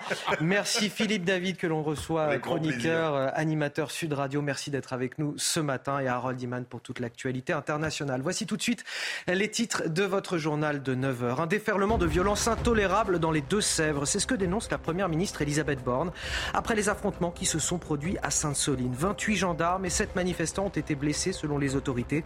La gauche dénonce des provocations de la part des forces de l'ordre. Ces mêmes policiers et gendarmes qui ont pourtant saisi 62 couteaux, 67 boules de pétanque, des parpaings ou encore des machettes sur certains manifestants. Nous serons sur place avec nos envoyés spéciaux pour cette deuxième journée de tension. Dix jours que l'opération trimestre anti-inflation a été mise en place par le gouvernement dans les supermarchés, alors que de nombreuses enseignes y participent. Sur CNews, on fait un premier bilan ce matin. Est-ce que les promotions ont atteint leur cible? Ont-elles allégé votre ticket de caisse? La réponse dans notre reportage à suivre. Et enfin, la Russie qui va déployer des armes nucléaires tactiques au Bélarus. L'allié de Moscou est situé aux portes de l'Union européenne, à la frontière de l'Ukraine également. Doit-on à nouveau craindre une escalade? La question sera posée à, à notre journaliste Harold Iman dans ce journal. Mais on commence tout d'abord avec cette journée hier d'extrême violence à Sainte-Soline dans le département des Deux-Sèvres. Journée d'affrontement entre les militants radicaux de l'ultra-gauche et les forces de l'ordre. Les blessés se comptent par dizaines. Deux gendarmes et trois manifestants euh, sont en état d'urgence absolue. Retour sur cette journée de chaos avec Mathilde Couvier-Flornois et nos équipes sur place. Aux abords de la bassine de Sainte-Soline, les terrains de culture ont laissé place à un vrai champ de bataille. Hier à la mi-journée, la manifestation Un temps pacifique a tourné à l'affrontement. Certains Black Blocs s'avancent groupés, telle une armée, pendant que d'autres tentent de recouvrir les grenades avec de la terre. Des mortiers d'artifice et des cocktails Molotov sont lancés par les opposants sur les forces de l'ordre, qui ripostent avec des gaz lacrymogènes et des canons à eau. Alors que les grenades de désencerclement pleuvent, les gendarmes tentent une offensive, mais sont vite repoussés par les manifestants. Du côté des manifestants, les individus blessés sont évacués par les street medics. Plusieurs véhicules de gendarmerie sont incendiés, des gendarmes blessés, des élus, des manifestants, mais aussi la Ligue des droits de l'homme ont remis en cause le dispositif d'évacuation prévu pour les blessés. Allez, on va faire le point sur la situation en direct dans les Deux-Sèvres au lendemain de cette journée d'affrontement. On rejoint nos envoyés spéciaux. Bonjour. Euh, comment ça se passe ce matin? Quelle atmosphère aujourd'hui? Est-ce que la nuit a été euh, plus calme? Oui, bonjour Anthony. Écoutez, oui, la nuit a été euh, plus calme. Alors, toujours énormément de forces de l'ordre sur le site de Sainte, de Sainte-Soline, autour du chantier donc de la méga bassine. L'objectif, c'est toujours d'empêcher toute intrusion pour éviter évidemment que les euh, euh, que les euh, comment que les manifestants puissent s'introduire et détériorer des canalisations. les organisateurs de la manifestation ont par ailleurs affirmé hier que certains avaient réussi à pénétrer dans, dans le site. Ce sont des, des, faits qui ont été totalement démentis par les autorités. Alors, ce matin, on y a toujours les quatre carcasses hein, des, quatre véhicules de gendarmerie incendiés, ce qui est quand même le symbole un peu de, cette violence euh, qui a été euh, hier le théâtre euh, autour de, du chantier de, la grande, de la méga bassine. Au sol, on voit toujours évidemment aussi beaucoup de restes, hein, de cartouches, de tirs de gaz lacrymogènes, mais aussi des, des, cartouches de grenades de désencerclement, puisque je vous rappelle qu'au total 4000 cartouches grenades ont été donc lancées. puis aussi ces nombreux euh, reste euh, de projectiles lancés par les manifestants, notamment euh, des bouteilles en verre et puis des pierres. Des, il y a aussi les restes des mortiers, des tirs de mortiers d'artifice. nous étions nous au niveau des forces de l'ordre et pendant deux heures, entre 12h30 et près de 14h, 14h30, il y a eu vraiment une violence très très très intense. On a pu voir nous des jets de cocktails Molotov qui ont atterri à nos pieds. Alors ils étaient arrivés en trois cortèges. Les organisateurs disent qu'ils étaient 30 000. Les autorités parlent de 6 000 manifestants. Vers 15h30, les manifestants sont partis. On avait entendu d'ailleurs certains manifestants dire qu'ils n'avaient plus de munitions. Aujourd'hui, il n'y a pas de manifestation prévue. C'est plutôt des débats autour de, du thème de l'eau qui sont organisés à Mel, une commune qui se trouve à 50 km de Sainte-Soline. Et merci à nos deux envoyés euh, spéciaux en direct de Sainte-Soline dans le département des, Deux-Sèvres. Je m'interroge aujourd'hui sur le, discours de ces euh, personnalités de gauche, certaines qu'on a pu retrouver sur place, qui malgré ces images de, violences euh, complètement accablantes, nous expliquent aujourd'hui que c'est à, à, cause des forces de l'ordre que ces violences se sont produites. Je pense à, Marine Tondelier, la secrétaire générale d'Europe Écologie Les Verts, qui était sur place. Je pense également Jean-Luc Mélenchon, le fondateur de la France Insoumise. Regardez euh, Philippe David ce qu'il a dit. Assez de violence policière à Sainte-Soline, assez. Sans les braves M, sans ce cirque, il ne se passerait absolument rien d'autre qu'une marche dans les champs. Or, j'ai envie de dire, s'il n'y avait pas eu ces forces de l'ordre, euh, cette marche dans les champs, elle se serait faite avec 62 euh, couteaux, 67 boules de pétanque, 7 artifices euh, supplémentaires, 6 bidons d'essence. Bon voilà, cet inventaire à la Prévert qui nous est fait, vous le voyez par la préfecture de Niort, par le procureur de la République de Niort. Voilà, sans les forces de l'ordre, et eh bien voilà ce qu'aurait été cette marche paisible finalement. Mais c'est évident que ceux qui sont venus avec des bidons d'essence, c'était pour faire des barbecues et des boules de pétanque pour faire une partie en triplette après avoir dégusté des merguez. On n'avait pas compris. Merci de nous éclairer là-dessus. Baseball pétanque avec la batte. Voilà, et puis, et puis vous faire du baseball pétanque, comme le dit mon ami notre ami Guillaume Bigot, c'est tout à fait ça. Non, heureusement que le ridicule ne tue pas, ça évite d'avoir euh, de passer en édition spéciale dans les médias pour parler de Jean-Luc Mélenchon et de Marine Tondelier. Cependant, je crois qu'il y a une chose qu'il faut remettre à sa place. Cette manifestation était interdite. Elle était interdite. Comment expliquer que des élus qui nous parlent à longueur de temps des valeurs républicaines, du respect de l'état de droit, aillent dans une manifestation interdite, sans targue, et jouent après les vierges effarouchées. Moi, je regardais ces news hier euh, quand j'ai vu ces, euh, camionnettes de gendarmerie en flammes. J'écoutais Guillaume Bigot tout à l'heure. J'ai cru que c'était les CRS qui chargeaient. Pas du tout. C'était les zadistes, ou je ne sais pas comment les appeler, les militants d'extrême gauche, qui chargeaient les gendarmes mobiles dans une manifestation interdite. Alors, on n'en voit plus la Bravem. Alors, c'est sûr que aller en voiture euh, dans des champs, c'est un peu compliqué. Le quad, c'est plus pratique. Ça évite de s'embourber, faut-il le rappeler quand même. Hein. Mais comment des élus de la République peuvent-ils se, dévoyer j'allais dire, se déshonorer en défendant et en allant dans des manifestations interdites? Moi, je suis scandalisé. J'estime qu'on devrait les mettre devant les tribunaux. Guillaume Bigot. Mais non, mais il y a vraiment deux différences essentielles euh, entre les protagonistes là-dedans qui rendent ces tweets et cette communication inaudible. C'est un, le fait que la violence légitime du côté de l'État, elle n'a rien à voir avec la violence euh, des manifestants. Et deux, le fait qu'il y ait des gens qui soient à l'offensive et d'autres en défensive. Donc là, en l'occurrence, euh, les manifestants, c'était interdit. C'est une, c'est une violence qui est absolument euh, que personne ne peut légitimer. Mais en plus, ils ont tenté d'agresser.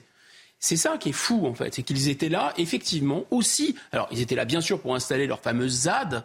Dans leur, dans leur idéologie, ils ont récupéré un petit bout de la terre, parce que dans le récit, dans leur, dans leur, dans leur idée, euh, le système est en train de brûler la terre et donc nous n'aurons plus rien à boire, nous n'aurions plus rien à manger, ce qui justifie une violence extrême en réalité. C'est un discours complètement apocalyptique.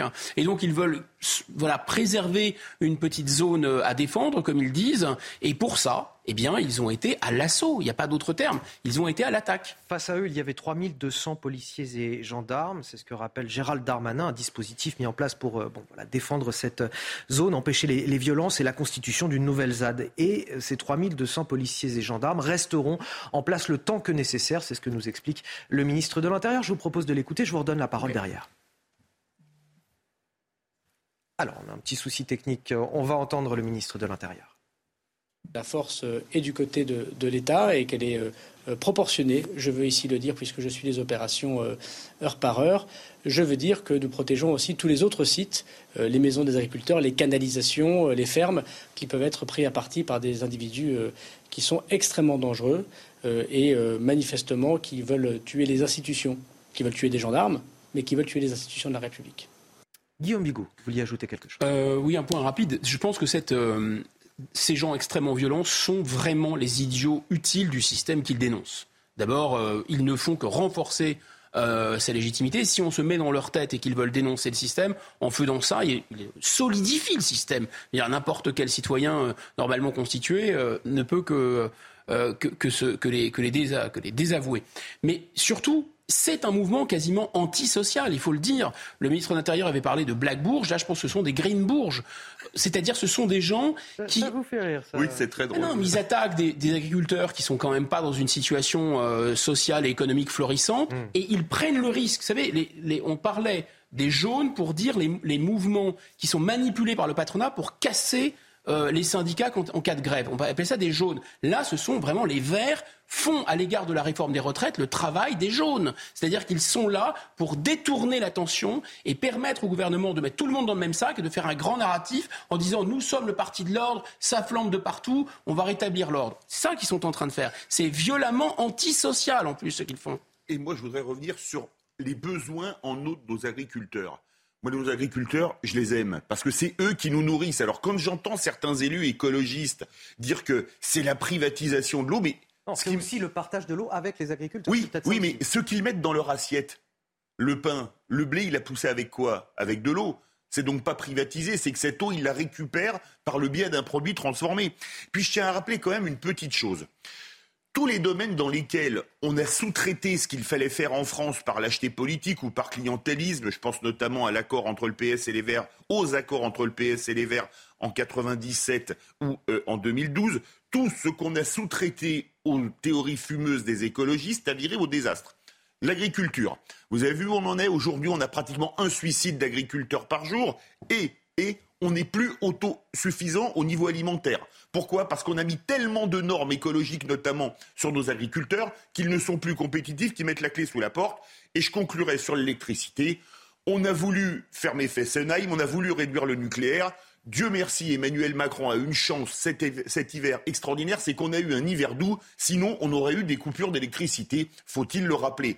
Donc, avant, on a déjà donné euh, notre énergie et notre agriculture aux écologistes, on voit dans les deux cas les désastres que c'est, il va peut-être falloir...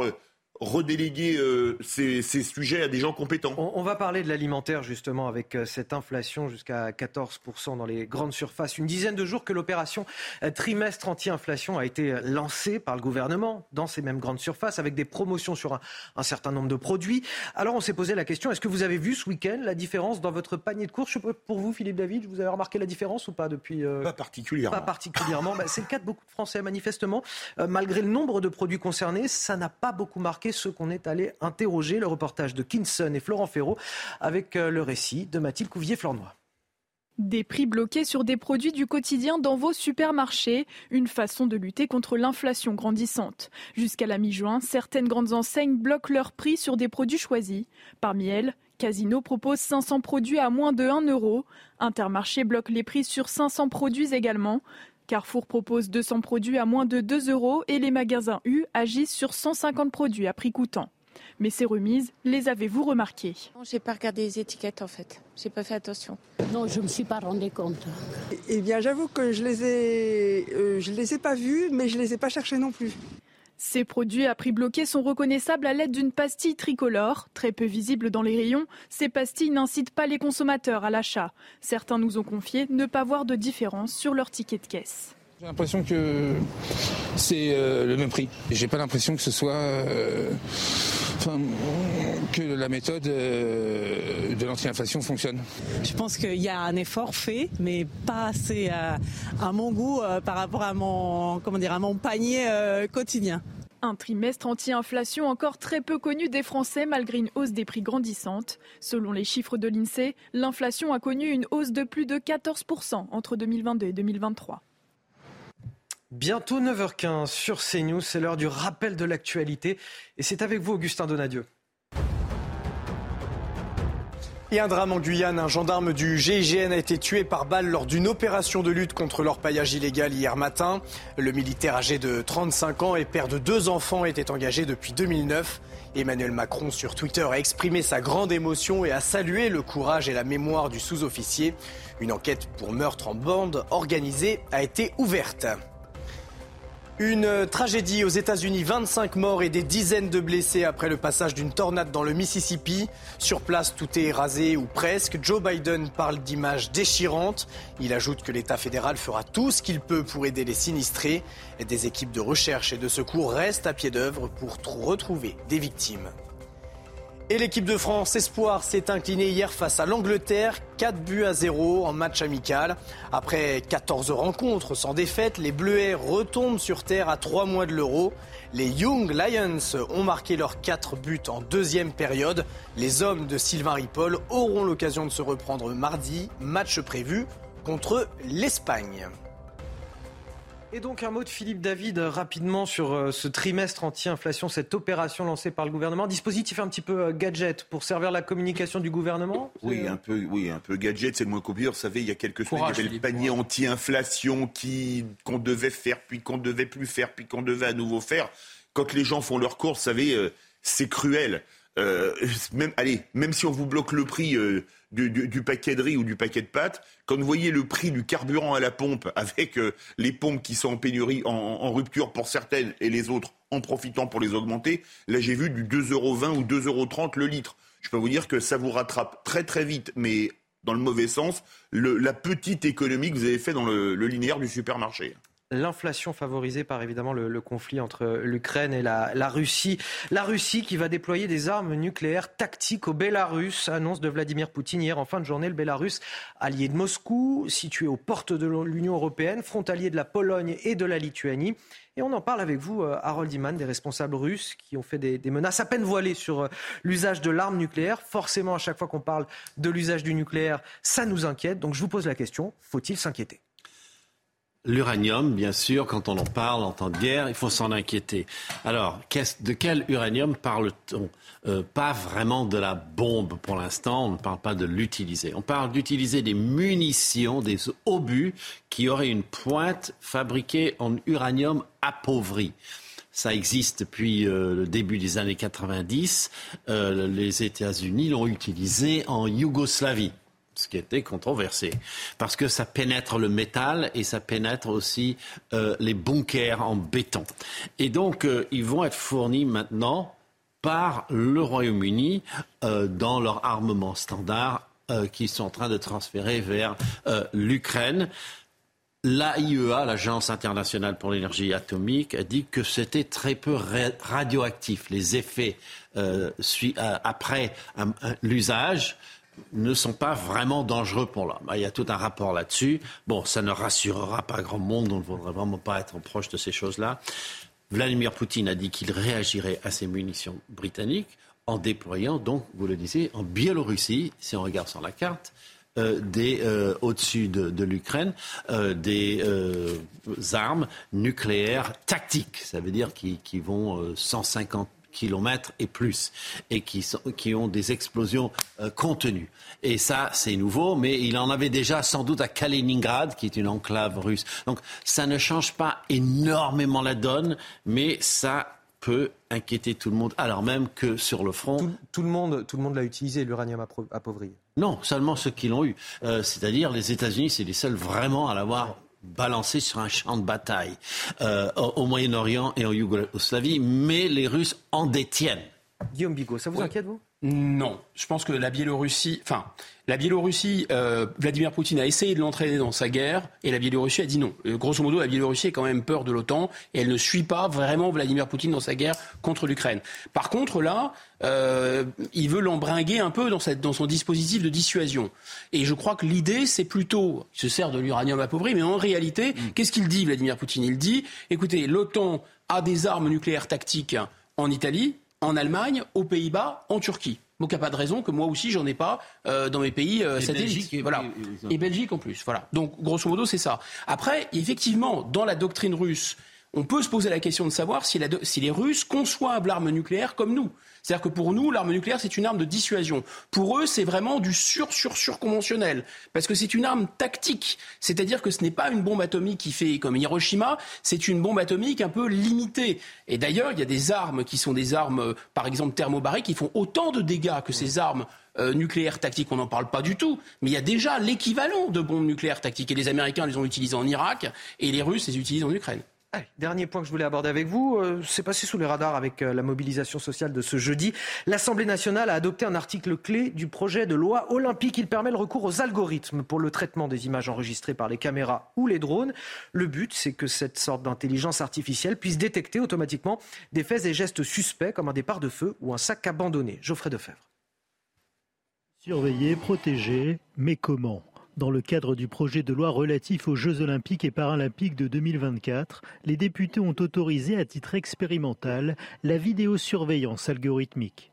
La vidéosurveillance algorithmique, ce n'est pas de la reconnaissance faciale, dans le sens où la reconnaissance faciale exploite euh, les visages, reconnaît les visages, ce que ne fait pas la VSA. La VSA va utiliser les outils de l'intelligence artificielle pour déterminer des anomalies comportementales dans la foule qui est surveillée par euh, une ou plusieurs caméras de surveillance. Pour Gérald Darmanin, le ministre de l'Intérieur, la vidéosurveillance algorithmique sera un outil d'aide à la décision des forces de l'ordre lors de grands événements et utilisé dans des situations déterminées comme des départs de feu, des mouvements de foule ou encore des comportements dits anormaux. Ce sont des opérateurs humains qui vont définir les critères euh, utilisés pour déterminer en fait les repérer les comportements anormaux. La question qu'il faut se poser, c'est qui va surveiller leur méthodologie en fait? Les expérimentations pourraient commencer dès la Coupe du Monde de rugby en septembre prochain et s'étendre jusqu'en décembre 2024.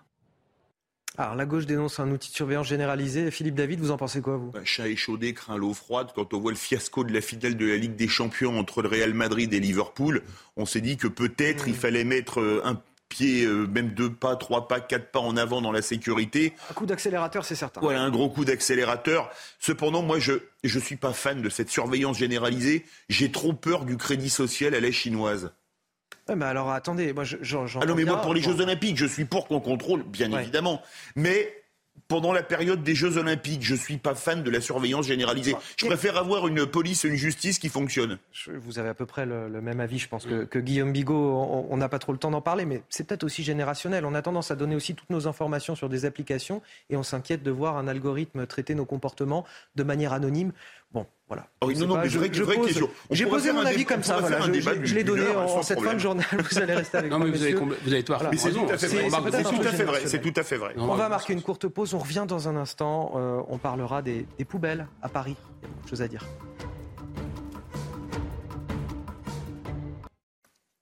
Et vous êtes toujours à l'heure pour la matinale week-end. On est encore ensemble jusqu'à 10h avec euh, Guillaume Bigot et Philippe David pour décrypter toute l'actualité. Et à la une de ce journal de 9h30, Poubelle la vie, c'est le nom de ce nouveau feuilleton, qui est pourtant bien réel. Celui d'une capitale jonchée d'ordures. Des, des, milliers de tonnes de déchets engloutissent toujours les trottoirs malgré la reprise des collectes. Riverains et commerçants sont exaspérés, mais il va falloir prendre son mal en patience. Il faudra encore au moins deux semaines, peut-être avant de retrouver une situation normale. Notre reportage dès le début de ce journal. La contestation sociale et le risque d'un pays ingouvernable peut-il contraindre Emmanuel Macron à dissoudre l'Assemblée nationale? Selon un sondage IFOP pour le JDD, le chef de l'État n'y aurait pas intérêt, car en cas de législative anticipée, c'est le Rassemblement national qui arriverait en première position. Les détails de cette étude avec Augustin Donadieu. Et puis le cauchemar de ses parents dans le département du Var. Alors que la garde de leur enfant leur a été retirée, ces derniers ont été victimes de viols répétés dans le foyer d'accueil qui les hébergeait. Nous avons rencontré cette famille traumatisée qui est aujourd'hui en pleine bataille pour réclamer justice et pouvoir enfin se reconstruire. Nous serons également en liaison avec leur avocat. Bon, Paris, tout un poème en ce moment. 10 euh, 000 tonnes de déchets sont toujours entassés sur les trottoirs. Le ramassage reprend doucement. La grève a pris fin dans deux incinérateurs. Un troisième a été réquisitionné. Mais bon, après deux semaines de chaos sur les trottoirs, c'est encore très compliqué. Il va falloir prendre son mal en patience. Jeanne Cancard et Fabrice Elsner sont allés à la rencontre des, riverains et des commerçants excédés. Regardez. La peine, elle est petite. Hein. Regardez tout ce qu'il y a. À la vue des éboueurs, cette gardienne d'immeuble du 17e arrondissement de Paris se précipite vers eux. À quelques mètres de là, devant chez elle, les ordures s'entassent. Avant, on stockait en bas dans les caves, mais après, c'est pas possible euh, à cause des odeurs et tout. On a commencé à jeter ici. Mais pour aujourd'hui, il est trop tard. Le camion poubelle est déjà plein. Les chefs ils nous donnent des directives et on fait rue par rue. Après deux semaines de grève, la situation est toujours tendue dans les rues de la capitale. Mais dans les prochains jours, elle pourrait s'améliorer. Les peines et les collectes ont repris grâce au déblocage de plusieurs garages et de plusieurs incinérateurs. Effectivement, après, il va falloir à peu près deux semaines pour enlever le plus gros des déchets. D'ici là, le patron de cet hôtel a décidé de prendre les devants. Avec d'autres voisins, on a décidé de, louer une benne euh, de plusieurs mètres cubes pour pouvoir évacuer tous nos déchets qui commençaient à s'amonceler euh, d'une façon assez euh, vertigineuse. C'est un peu plus de 500 euros hors taxe. C'est un coût. C'est un coût important. on va se le partager avec les voisins. Mais pour nous, c'est nécessaire parce qu'on commençait à avoir, un véritable problème d'insalubrité. sur la sortie de l'établissement. Dans quelques jours, un nouveau vote devrait avoir lieu pour décider ou non de la poursuite du mouvement. Il y a le risque sanitaire, il y a le risque sécuritaire. On a vu quand on a brûlé des poubelles, euh, les manifestants ont brûlé des poubelles ont, mis feu à la porte d'un immeuble mettant en, danger la vie des habitants de cet immeuble qui ont fui in extremis. Euh, il y a l'image désastreuse aussi que ça renvoie de la capitale. C'est-à-dire que le hasard a mal fait les choses, puisque euh, au moment où il y a des manifestations de plus en plus violentes euh, face à l'autisme gouvernemental, on a des travaux partout, donc ça donne des éléments euh, qui permettent de rendre les manifestations beaucoup plus violentes pour les, pour les ultras. Il y a des poubelles partout, donc elles peuvent être incinérées. On a vu que ça peut partir dans le, dans le décor. Du côté des éboueurs, bah, il joue quand même gros. C'est une profession qui a une, une, espérance de vie très limitée, une profession. Alors pour le coup, on peut oui, vraiment pas jeter la, la, pierre aux éboueurs. Vous, non, vous, je pense que cette réforme, elle ne sont pas très bons non plus. Je crois que c'est normal pour des cadres de travailler deux ans de plus. Euh, pour les éboueurs, bon, bref, c'est quand même assez injuste et qu'ils laissent aux, aux, Parisiens euh, les effluves de poubelles, parce que oui, il y a, mais il y a aussi quelque chose qui, qui existait bien avant cette, euh, euh, grève des poubelles. C'est-à-dire qu'il y a effectivement Poubelle la vie, comme vous dites, avec euh, une sorte de série Anne in Paris, hein, un film en odorama, où une personne très inventive, très créative, a décidé de faire une expérience pour transformer Paris un peu comme une, une performance d'art contemporain, avec un petit air de ZAD, il faut dire, et avec une, même une très bonne illustration du pire de la mondialisation, des trottinettes chinoises, des migrants sous des tentes, enfin tout ça est charmant. Euh, vous appréciez cette série, euh, Philippe David Alors euh, non, j'ai jamais regardé. j'ai dû regarder une fois Plus belle la vie. Non, par contre, ah. la, série de Paris, là, ce c'est vraiment devenu un film d'horreur. C'était la série parisienne hein, dont je vous parlais. ah oui, ah, d'accord, ok, je croyais que vous parliez. non. on est sur un, sujet. Non, mais avec mes plaisanteries, on avance pas. Non, mais c'est très bien. Ça avait de la décontraction dans les foyers à l'heure du petit déjeuner, c'est parfait. Non, mais Soyons quand même sérieux. Vous avez vu l'état des rues de Paris. C'est terrifiant. Vous avez les rats. Alors là, maintenant, il n'y en a plus que jamais. Euh, l'autre soir, de, ma voiture, en sortant de studio, j'ai dû appeler le 112 parce qu'il y avait un, monceau de poubelle qui avait été incendié. J'ai mis pratiquement 6 minutes à avoir les pompiers en appelant le 112. Pourquoi? Je l'ai appris le lendemain. 903 départs de feu, a priori, dans Paris. 903 départs de feu, parce qu'il suffit de jeter euh, un peu de produit inflammable, une allumette, et il y a tellement de poubelles partout que c'est facile. Euh, le préfet de Paris euh, voulait, voulait réquisitionner des éboueurs pour ramasser. C'est la, la, mairie pardon, qui s'y est opposée. Mais qu'est-ce qu'on attend Que des épidémies reviennent, qu'il y ait des rats un peu partout? Cette ville, qui était la plus belle ville du monde, aujourd'hui est devenue un taudis. Et je tiens à rendre hommage à Pierre Perret, qui a fait une chanson absolument génial, très oui, amusante. On l'a en plateau la semaine dernière, très très drôle. Absolument, qui s'est fait lyncher. Alors évidemment, il y a eu la bonne vieille formule du général de Gaulle, la vieillesse est un naufrage. Le seul problème, c'est qu'en général, ceux qui tweetaient ça n'avaient pas attendu la vieillesse pour être des naufrages.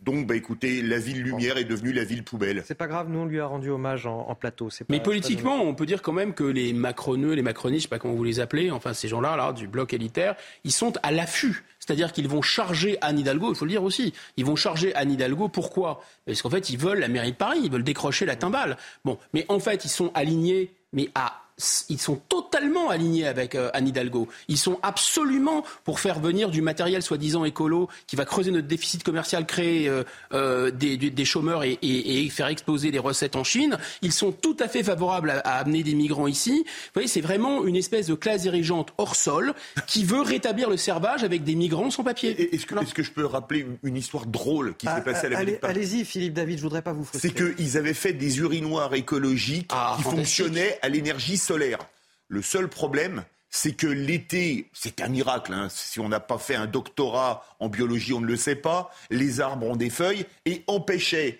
euh, les rayons du soleil d'arriver sur les panneaux solaires. ça coûtait une fortune qui était au-dessus. Euh, évidemment, l'urine s'emmagasinait. En été, c'était une horreur et on a dû arrêter de les utiliser. Mais vous imaginez, Imaginez qu'il y a des feuilles aux arbres en été. Vous imaginiez ça, Anthony Favali Vous imaginiez ça, Guillaume Bigot Personne ne l'avait anticipé, je crois.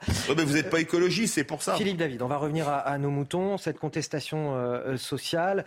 Euh, est-ce que le gouvernement en a réellement conscience? Je vous pose la question parce que j'ai entendu euh, Elisabeth Borne hier au congrès d'Horizon, la première ministre qui s'est exprimée. Je vous propose de l'écouter, vous allez me dire ce que vous en pensez. Depuis dix mois, ensemble, nous réformons, nous agissons pour le pays. En juin, on nous prédisait le blocage et l'immobilisme. Aujourd'hui, certains voudraient nous réduire au 49-3 qui serait devenu tout à coup une arme antidémocratique. Nous avons fait ce que les Français attendaient de nous, construire des compromis sur des textes utiles pour nos concitoyens. Nous avons fait ce que les Français attendaient de nous, construire des compromis sur des textes utiles pour nos concitoyens. Peut-être pas vécu la même chose ces derniers mois avec le gouvernement. C'est-à-dire que si le 49.3 c'est le compromis, alors euh, moi j'ai peur hein, de savoir ce que, ce que ça va être le passage en force. Alors c'est l'article 16 peut-être. c'est la prochaine étape. Des textes utiles parce que ces gens-là voulaient faire des textes inutiles. C'est ça qu'on est en train de dire. Non mais tout ça est grotesque. Jean-Sébastien Ferjou, l'excellent patron d'Atlantico, a fait un tweet à mourir de rire. Il a dit écoutez, après cette allocution, soit Madame Borne est un, une infiltrée trotskiste, elle travaille pour Mélenchon. En fait, on, on ne le savait pas, elle est infiltrée dans le gouvernement. Soit deuxième solution, elle prend un traitement qui fait qu'elle est Enfin, elle est un peu dans la hallucination. J'ajoute une troisième hypothèse. On n'y a pas pensé, mais c'est hibernatus. Hein. Elle a été enlevée par les extraterrestres ces 60 dernières heures. Mes deux acolytes sont en forme ce matin. Philippe David. Ah ben, J'ai beaucoup aimé quand le président de la République, la même chose, a parlé, je cite, de compromis. Ils ont fait un compromis sur la loi sur la réforme des retraites après avoir dit que les syndicats n'avaient rien proposé. C'est-à-dire qu'ils ont fait un compromis avec eux-mêmes. Alors même si parfois certains ont plusieurs personnes dans leur tête, on arrive toujours à faire un compromis avec soi-même. Et quand on se souvient de, l'interview du président de la République qui commence par parler des factieux et des factions, factieux, c'est euh, stricto sensu les fascistes. Je vous laisse imaginer, c'était vraiment la chose qui n'allait pas mettre du tout d'huile sur le feu. Puis après, vous attaquez les syndicats et maintenant, a fait ce que les Français attendent. Madame Borne n'a pas compris une chose c'est pas Emmanuel Macron qui a été réélu, c'est que les Français ont fait barrage à Marine Le Pen comme cinq ans plus tôt. Et qu'ils étaient tellement peu contents d'avoir réélu Emmanuel Macron qu'ils ne lui ont pas donné, alors que le scrutin majoritaire, juste après les présidentielles, avait toujours assuré une majorité large au président élu ou réélu, euh, n'ont pas donné de majorité aux législatives. Donc si ce que c'est pas du tout ça ce que les Français attendaient. Ils, attendent, ils voudraient vraiment autre chose. Donc compromis, le seul truc qui est vrai, enfin qui n'est pas qui n'est pas vrai, c'est c'est pro quoi, professionnel. Enfin je pense que construire construire des, des, des, compromis sur des textes utiles, mais j'ai envie de dire avec quels partenaires sociaux, avec euh, quels députés, quelle majorité face au risque d'un pays bloqué, le président euh, doit-il dissoudre tout simplement l'Assemblée nationale pour tenter d'obtenir une nouvelle majorité? Rien n'est moins sûr si l'on en croit ce sondage IFOP publié aujourd'hui dans le journal du dimanche. On en parle avec vous, Augustin Donadieu. Augustin, en cas de dissolution, on apprend que c'est le Rassemblement national qui sortirait renforcé de ces législatives anticipées. Effectivement, si de nouvelles élections législatives euh, venaient, eh bien 26% des Français voteraient pour le parti euh, du Rassemblement national, 26% également euh, pour la NUPES, 22% pour le parti présidentiel et 10% seulement pour les Républicains. Dans le détail, le parti de Jordan Bardella enregistrerait un bon record de 7 points par rapport à son score de juin 2022 et à l'inverse, la NUPES elle, même si elle enregistre le même score euh, que le RN, eh elle euh, accuserait une baisse des suffrages de 0,3 points par rapport à son score des, dernières euh, législatives. Enfin, là où la baisse est la plus flagrante, eh bien, c'est au niveau du parti présidentiel totalement sanctionné par les électeurs. Renaissance subirait une baisse du nombre de voix de presque 5 points par rapport à 2022, passant de 26,9 à 22% des voix. Cela représenterait une cinquantaine de sièges perdus euh, dans l'hémicycle. Alors le RN qui réalise son meilleur score alors même que le parti n'a pas été représenté dans le mouvement social contre la réforme des retraites. Merci euh, Augustin Donadieu une sacrée sanction en tout cas pour euh, la majorité, mais aussi quand même un, résultat compliqué parce que pour autant le pays ne serait pas gouvernable. Ah Difficilement en tout cas. Ah bah là, le pays ne serait pas gouvernable avec le RN et la NUPES à 26 et Renaissance à 22 on en parlait il y a quelques instants, le scrutin majoritaire amplifie les majorités. Là, ce serait une majorité faible, mais là, vous n'auriez pas 88 députés du RN, vous en auriez, à mon avis, à peu près 150. Il y aurait à peu près, euh, grosso modo, 150 députés de la NUPES. Ça fait déjà, euh, il y a une majorité relative, Mais là, ce serait une majorité toute relative pour Renaissance. Euh, je pense qu'il y en a certains qui sont très heureux en voyant ce sondage chez les députés qui ont été élus il y a moins d'un an. Parce que là, vous savez, ils ont l'assurance vie contre une dissolution d'Emmanuel Macron. Vous connaissez, Anthony Favali, la différence entre la roulette russe et la roulette belge? Dites-le moi. Ben, la roulette russe, c'est 5 trous, une balle. La roulette belge, c'est 5 balles, un trou. Là, des dissoutes pour Emmanuel Macron, ce serait carrément un coup de roulette belge. Guillaume Bicot. Ouais. Euh, ce qu'on peut dire, c'est, enfin, le terme qui, qui, qui, domine le débat, c'est la crise de régime. On est au bord de la crise de régime. Moi, je ne pense pas. Je pense que la crise de régime, ça veut dire quoi? Ça veut dire que les gens voudraient sortir de la République et sortir de la démocratie. C'est pas vrai. Tous les sondages montrent que nos concitoyens sont très attachés à la République, très attachés à la démocratie. On n'est pas dans une crise de régime, on est dans une crise de représentativité. C'est-à-dire que les Français estiment que leurs représentants ne les représentent plus, ne reflètent plus ce qu'ils pensent. Et en fait, cette crise de la représentativité, là, pour l'instant, on a l'impression qu'elle ne concerne que le gouvernement en place. Mais ce n'est pas vrai. Et c'est ce que montre ce sondage. La crise de la représentativité, elle est plus grave. On a parlé tout à l'heure d'une tripartition de l'opinion. La France archipélisée, elle est aussi archipélisée sur le plan politique. On a un bloc, disons, élitaire RN, euh, euh, pardon, Renaissance et LR. On a un bloc euh, RN, on pourrait même y ajouter Renaissance. Et on a un bloc, disons, NUPES, LFI. OK.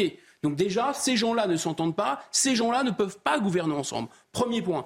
Mais deuxième point, ce n'est pas qu'une tripartition. Vous avez un énorme bloc. Regardez les législatives, 52% d'abstentionnistes.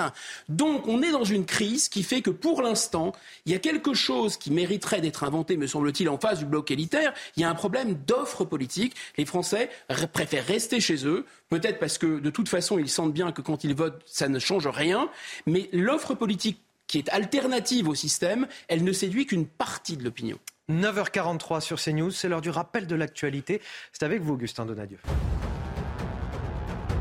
28 gendarmes blessés, dont deux hospitalisés en urgence absolue. Le bilan des violents affrontements à Sainte-Soline est lourd. Côté manifestants, 7 ont été blessés, dont 3 sont aussi en, urgence absolue. Deux journalistes ont été touchés. La première ministre Elisabeth Borne a dénoncé un déferlement de violence intolérable, mettant en cause l'irresponsabilité des discours radicaux qui encouragent ces agissements. Aucune interpellation n'a pu être réalisée durant la manifestation. Plus de 4000 grenades lacrymogènes et de désencerclement ont été nécessaires pour repousser les manifestants violents. La dissolution de la Brave M, pas à l'ordre du jour selon le préfet de police de Paris. Mise en cause récemment dans plusieurs affaires de violence policière, la brigade de répression de l'action violente motorisée ne sera finalement pas dissoute. Le comportement de quelques individus ne doit pas jeter l'opprobre sur, sur, toute une unité, a déclaré Laurent Nunez. Trois enquêtes judiciaires ont cependant été ouvertes cette semaine et confiées à l'IGPN. Et de Paris à New York ou encore à Sydney, les monuments du monde entier se sont éteints hier soir. Une heure sans lumière pour la planète, le Earth Hour. L'initiative lancée par WWF pour la 17e année consiste à éteindre les lumières non essentielles pendant une heure pour sensibiliser à la protection de la nature. Un pays n'a pas voulu suivre l'opération, la Russie. Le Kremlin a en effet placé l'ONG WWF comme un agent de l'étranger. Dans le reste de l'actualité, on vous parle ce matin de ce cauchemar vécu par euh, ce couple du Var et leurs trois enfants. Alors que euh, la garde de ces enfants, justement, leur a été retirée, qu'ils ont été accueillis dans un foyer, deux d'entre eux ont été victimes de viols à répétition commis par d'autres enfants. Dans ce centre d'accueil, leur avocat dénonce des violences récurrentes. Écoutez le témoignage de cette famille brisée recueillie par Stéphanie Routier. Ces parents, dévastés, se battent pour récupérer leurs enfants. En 2019, Cécile souffre de sérieux problèmes de santé. Cyril, après des examens psychologiques, est déclaré apte à s'occuper d'eux. Et pourtant, un juge décide de placer les trois enfants dans un foyer du Var.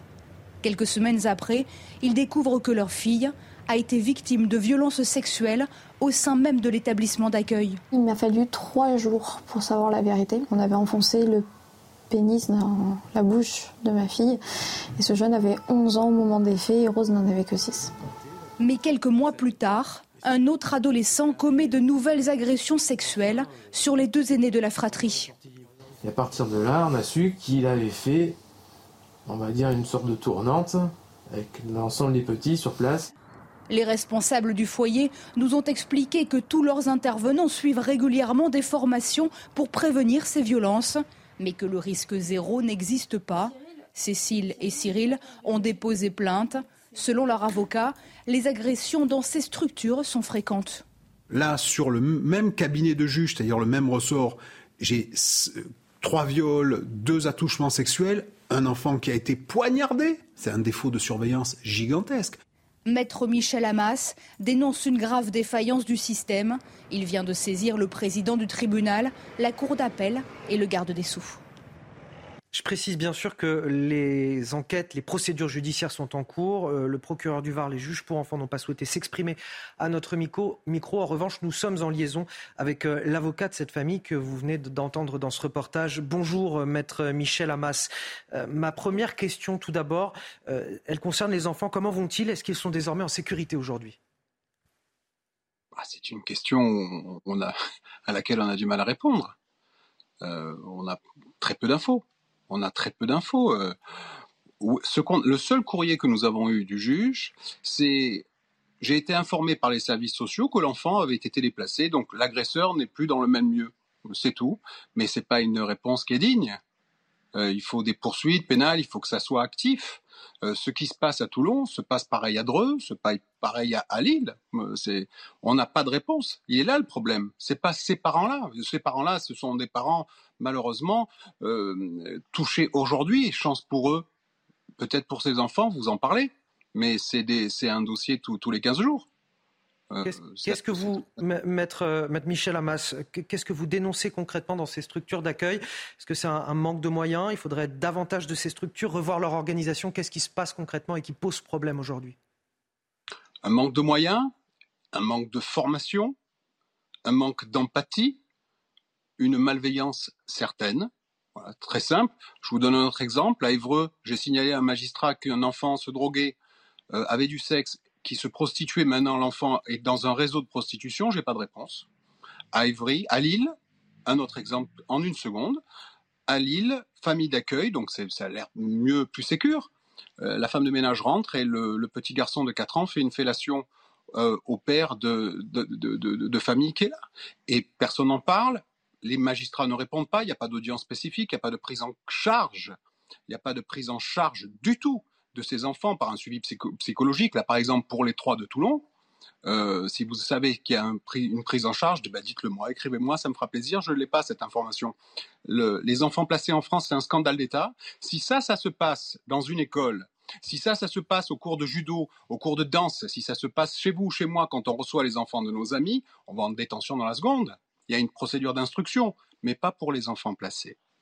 Pour les enfants placés, on pense, on fait rien parce que on pense que les parents étaient défaillants au départ. C'est ça qui se passe dans, l'inconscient et surtout la justice est à huis clos. Euh, mais le huis clos ne protège pas les enfants, hein. Il protège les services sociaux et les juges parce que les juges ne rendent pas la justice, ils la gardent. Il est là le problème en France. Merci à vous, euh, maître euh, Michel Hamas, avocat de, cette famille à, Toulon. Merci d'avoir voilà, lancé ce, cri d'alerte concernant la, situation de, tous ces enfants placés, pas seulement ceux de Toulon, mais à travers tout le pays. Merci d'avoir témoigné sur notre antenne ce matin. Pour finir cette émission, euh, je le rappelle, euh, c'est important aujourd'hui, vous voyez mon ruban rouge, il, est l'heure de, donner au SIDAction, il est encore temps, c'est le numéro 110, euh, ou alors sidaction.org, c'est le moment de donner, si vous le pouvez bien évidemment, c'est pour la recherche contre SIDA, contre le VIH, les, les traitements avancent rapidement et c'est très très important. On va finir sur un mot plus détendu, un mot de sport à présent. Votre programme en équipe avec les pros de maxouti.com. Maison, bricolage, équipement, jardinage. maxouti.com Seul derby et sa ferveur peuvent relancer Castres, 11e et en danger. En face, Toulouse, leader incontesté, doit encore faire sans ses internationaux. L'entamé Castres, Toulouse enchaîne les fautes, 8 pénalités. L'écart important, bientôt encore plus conséquent.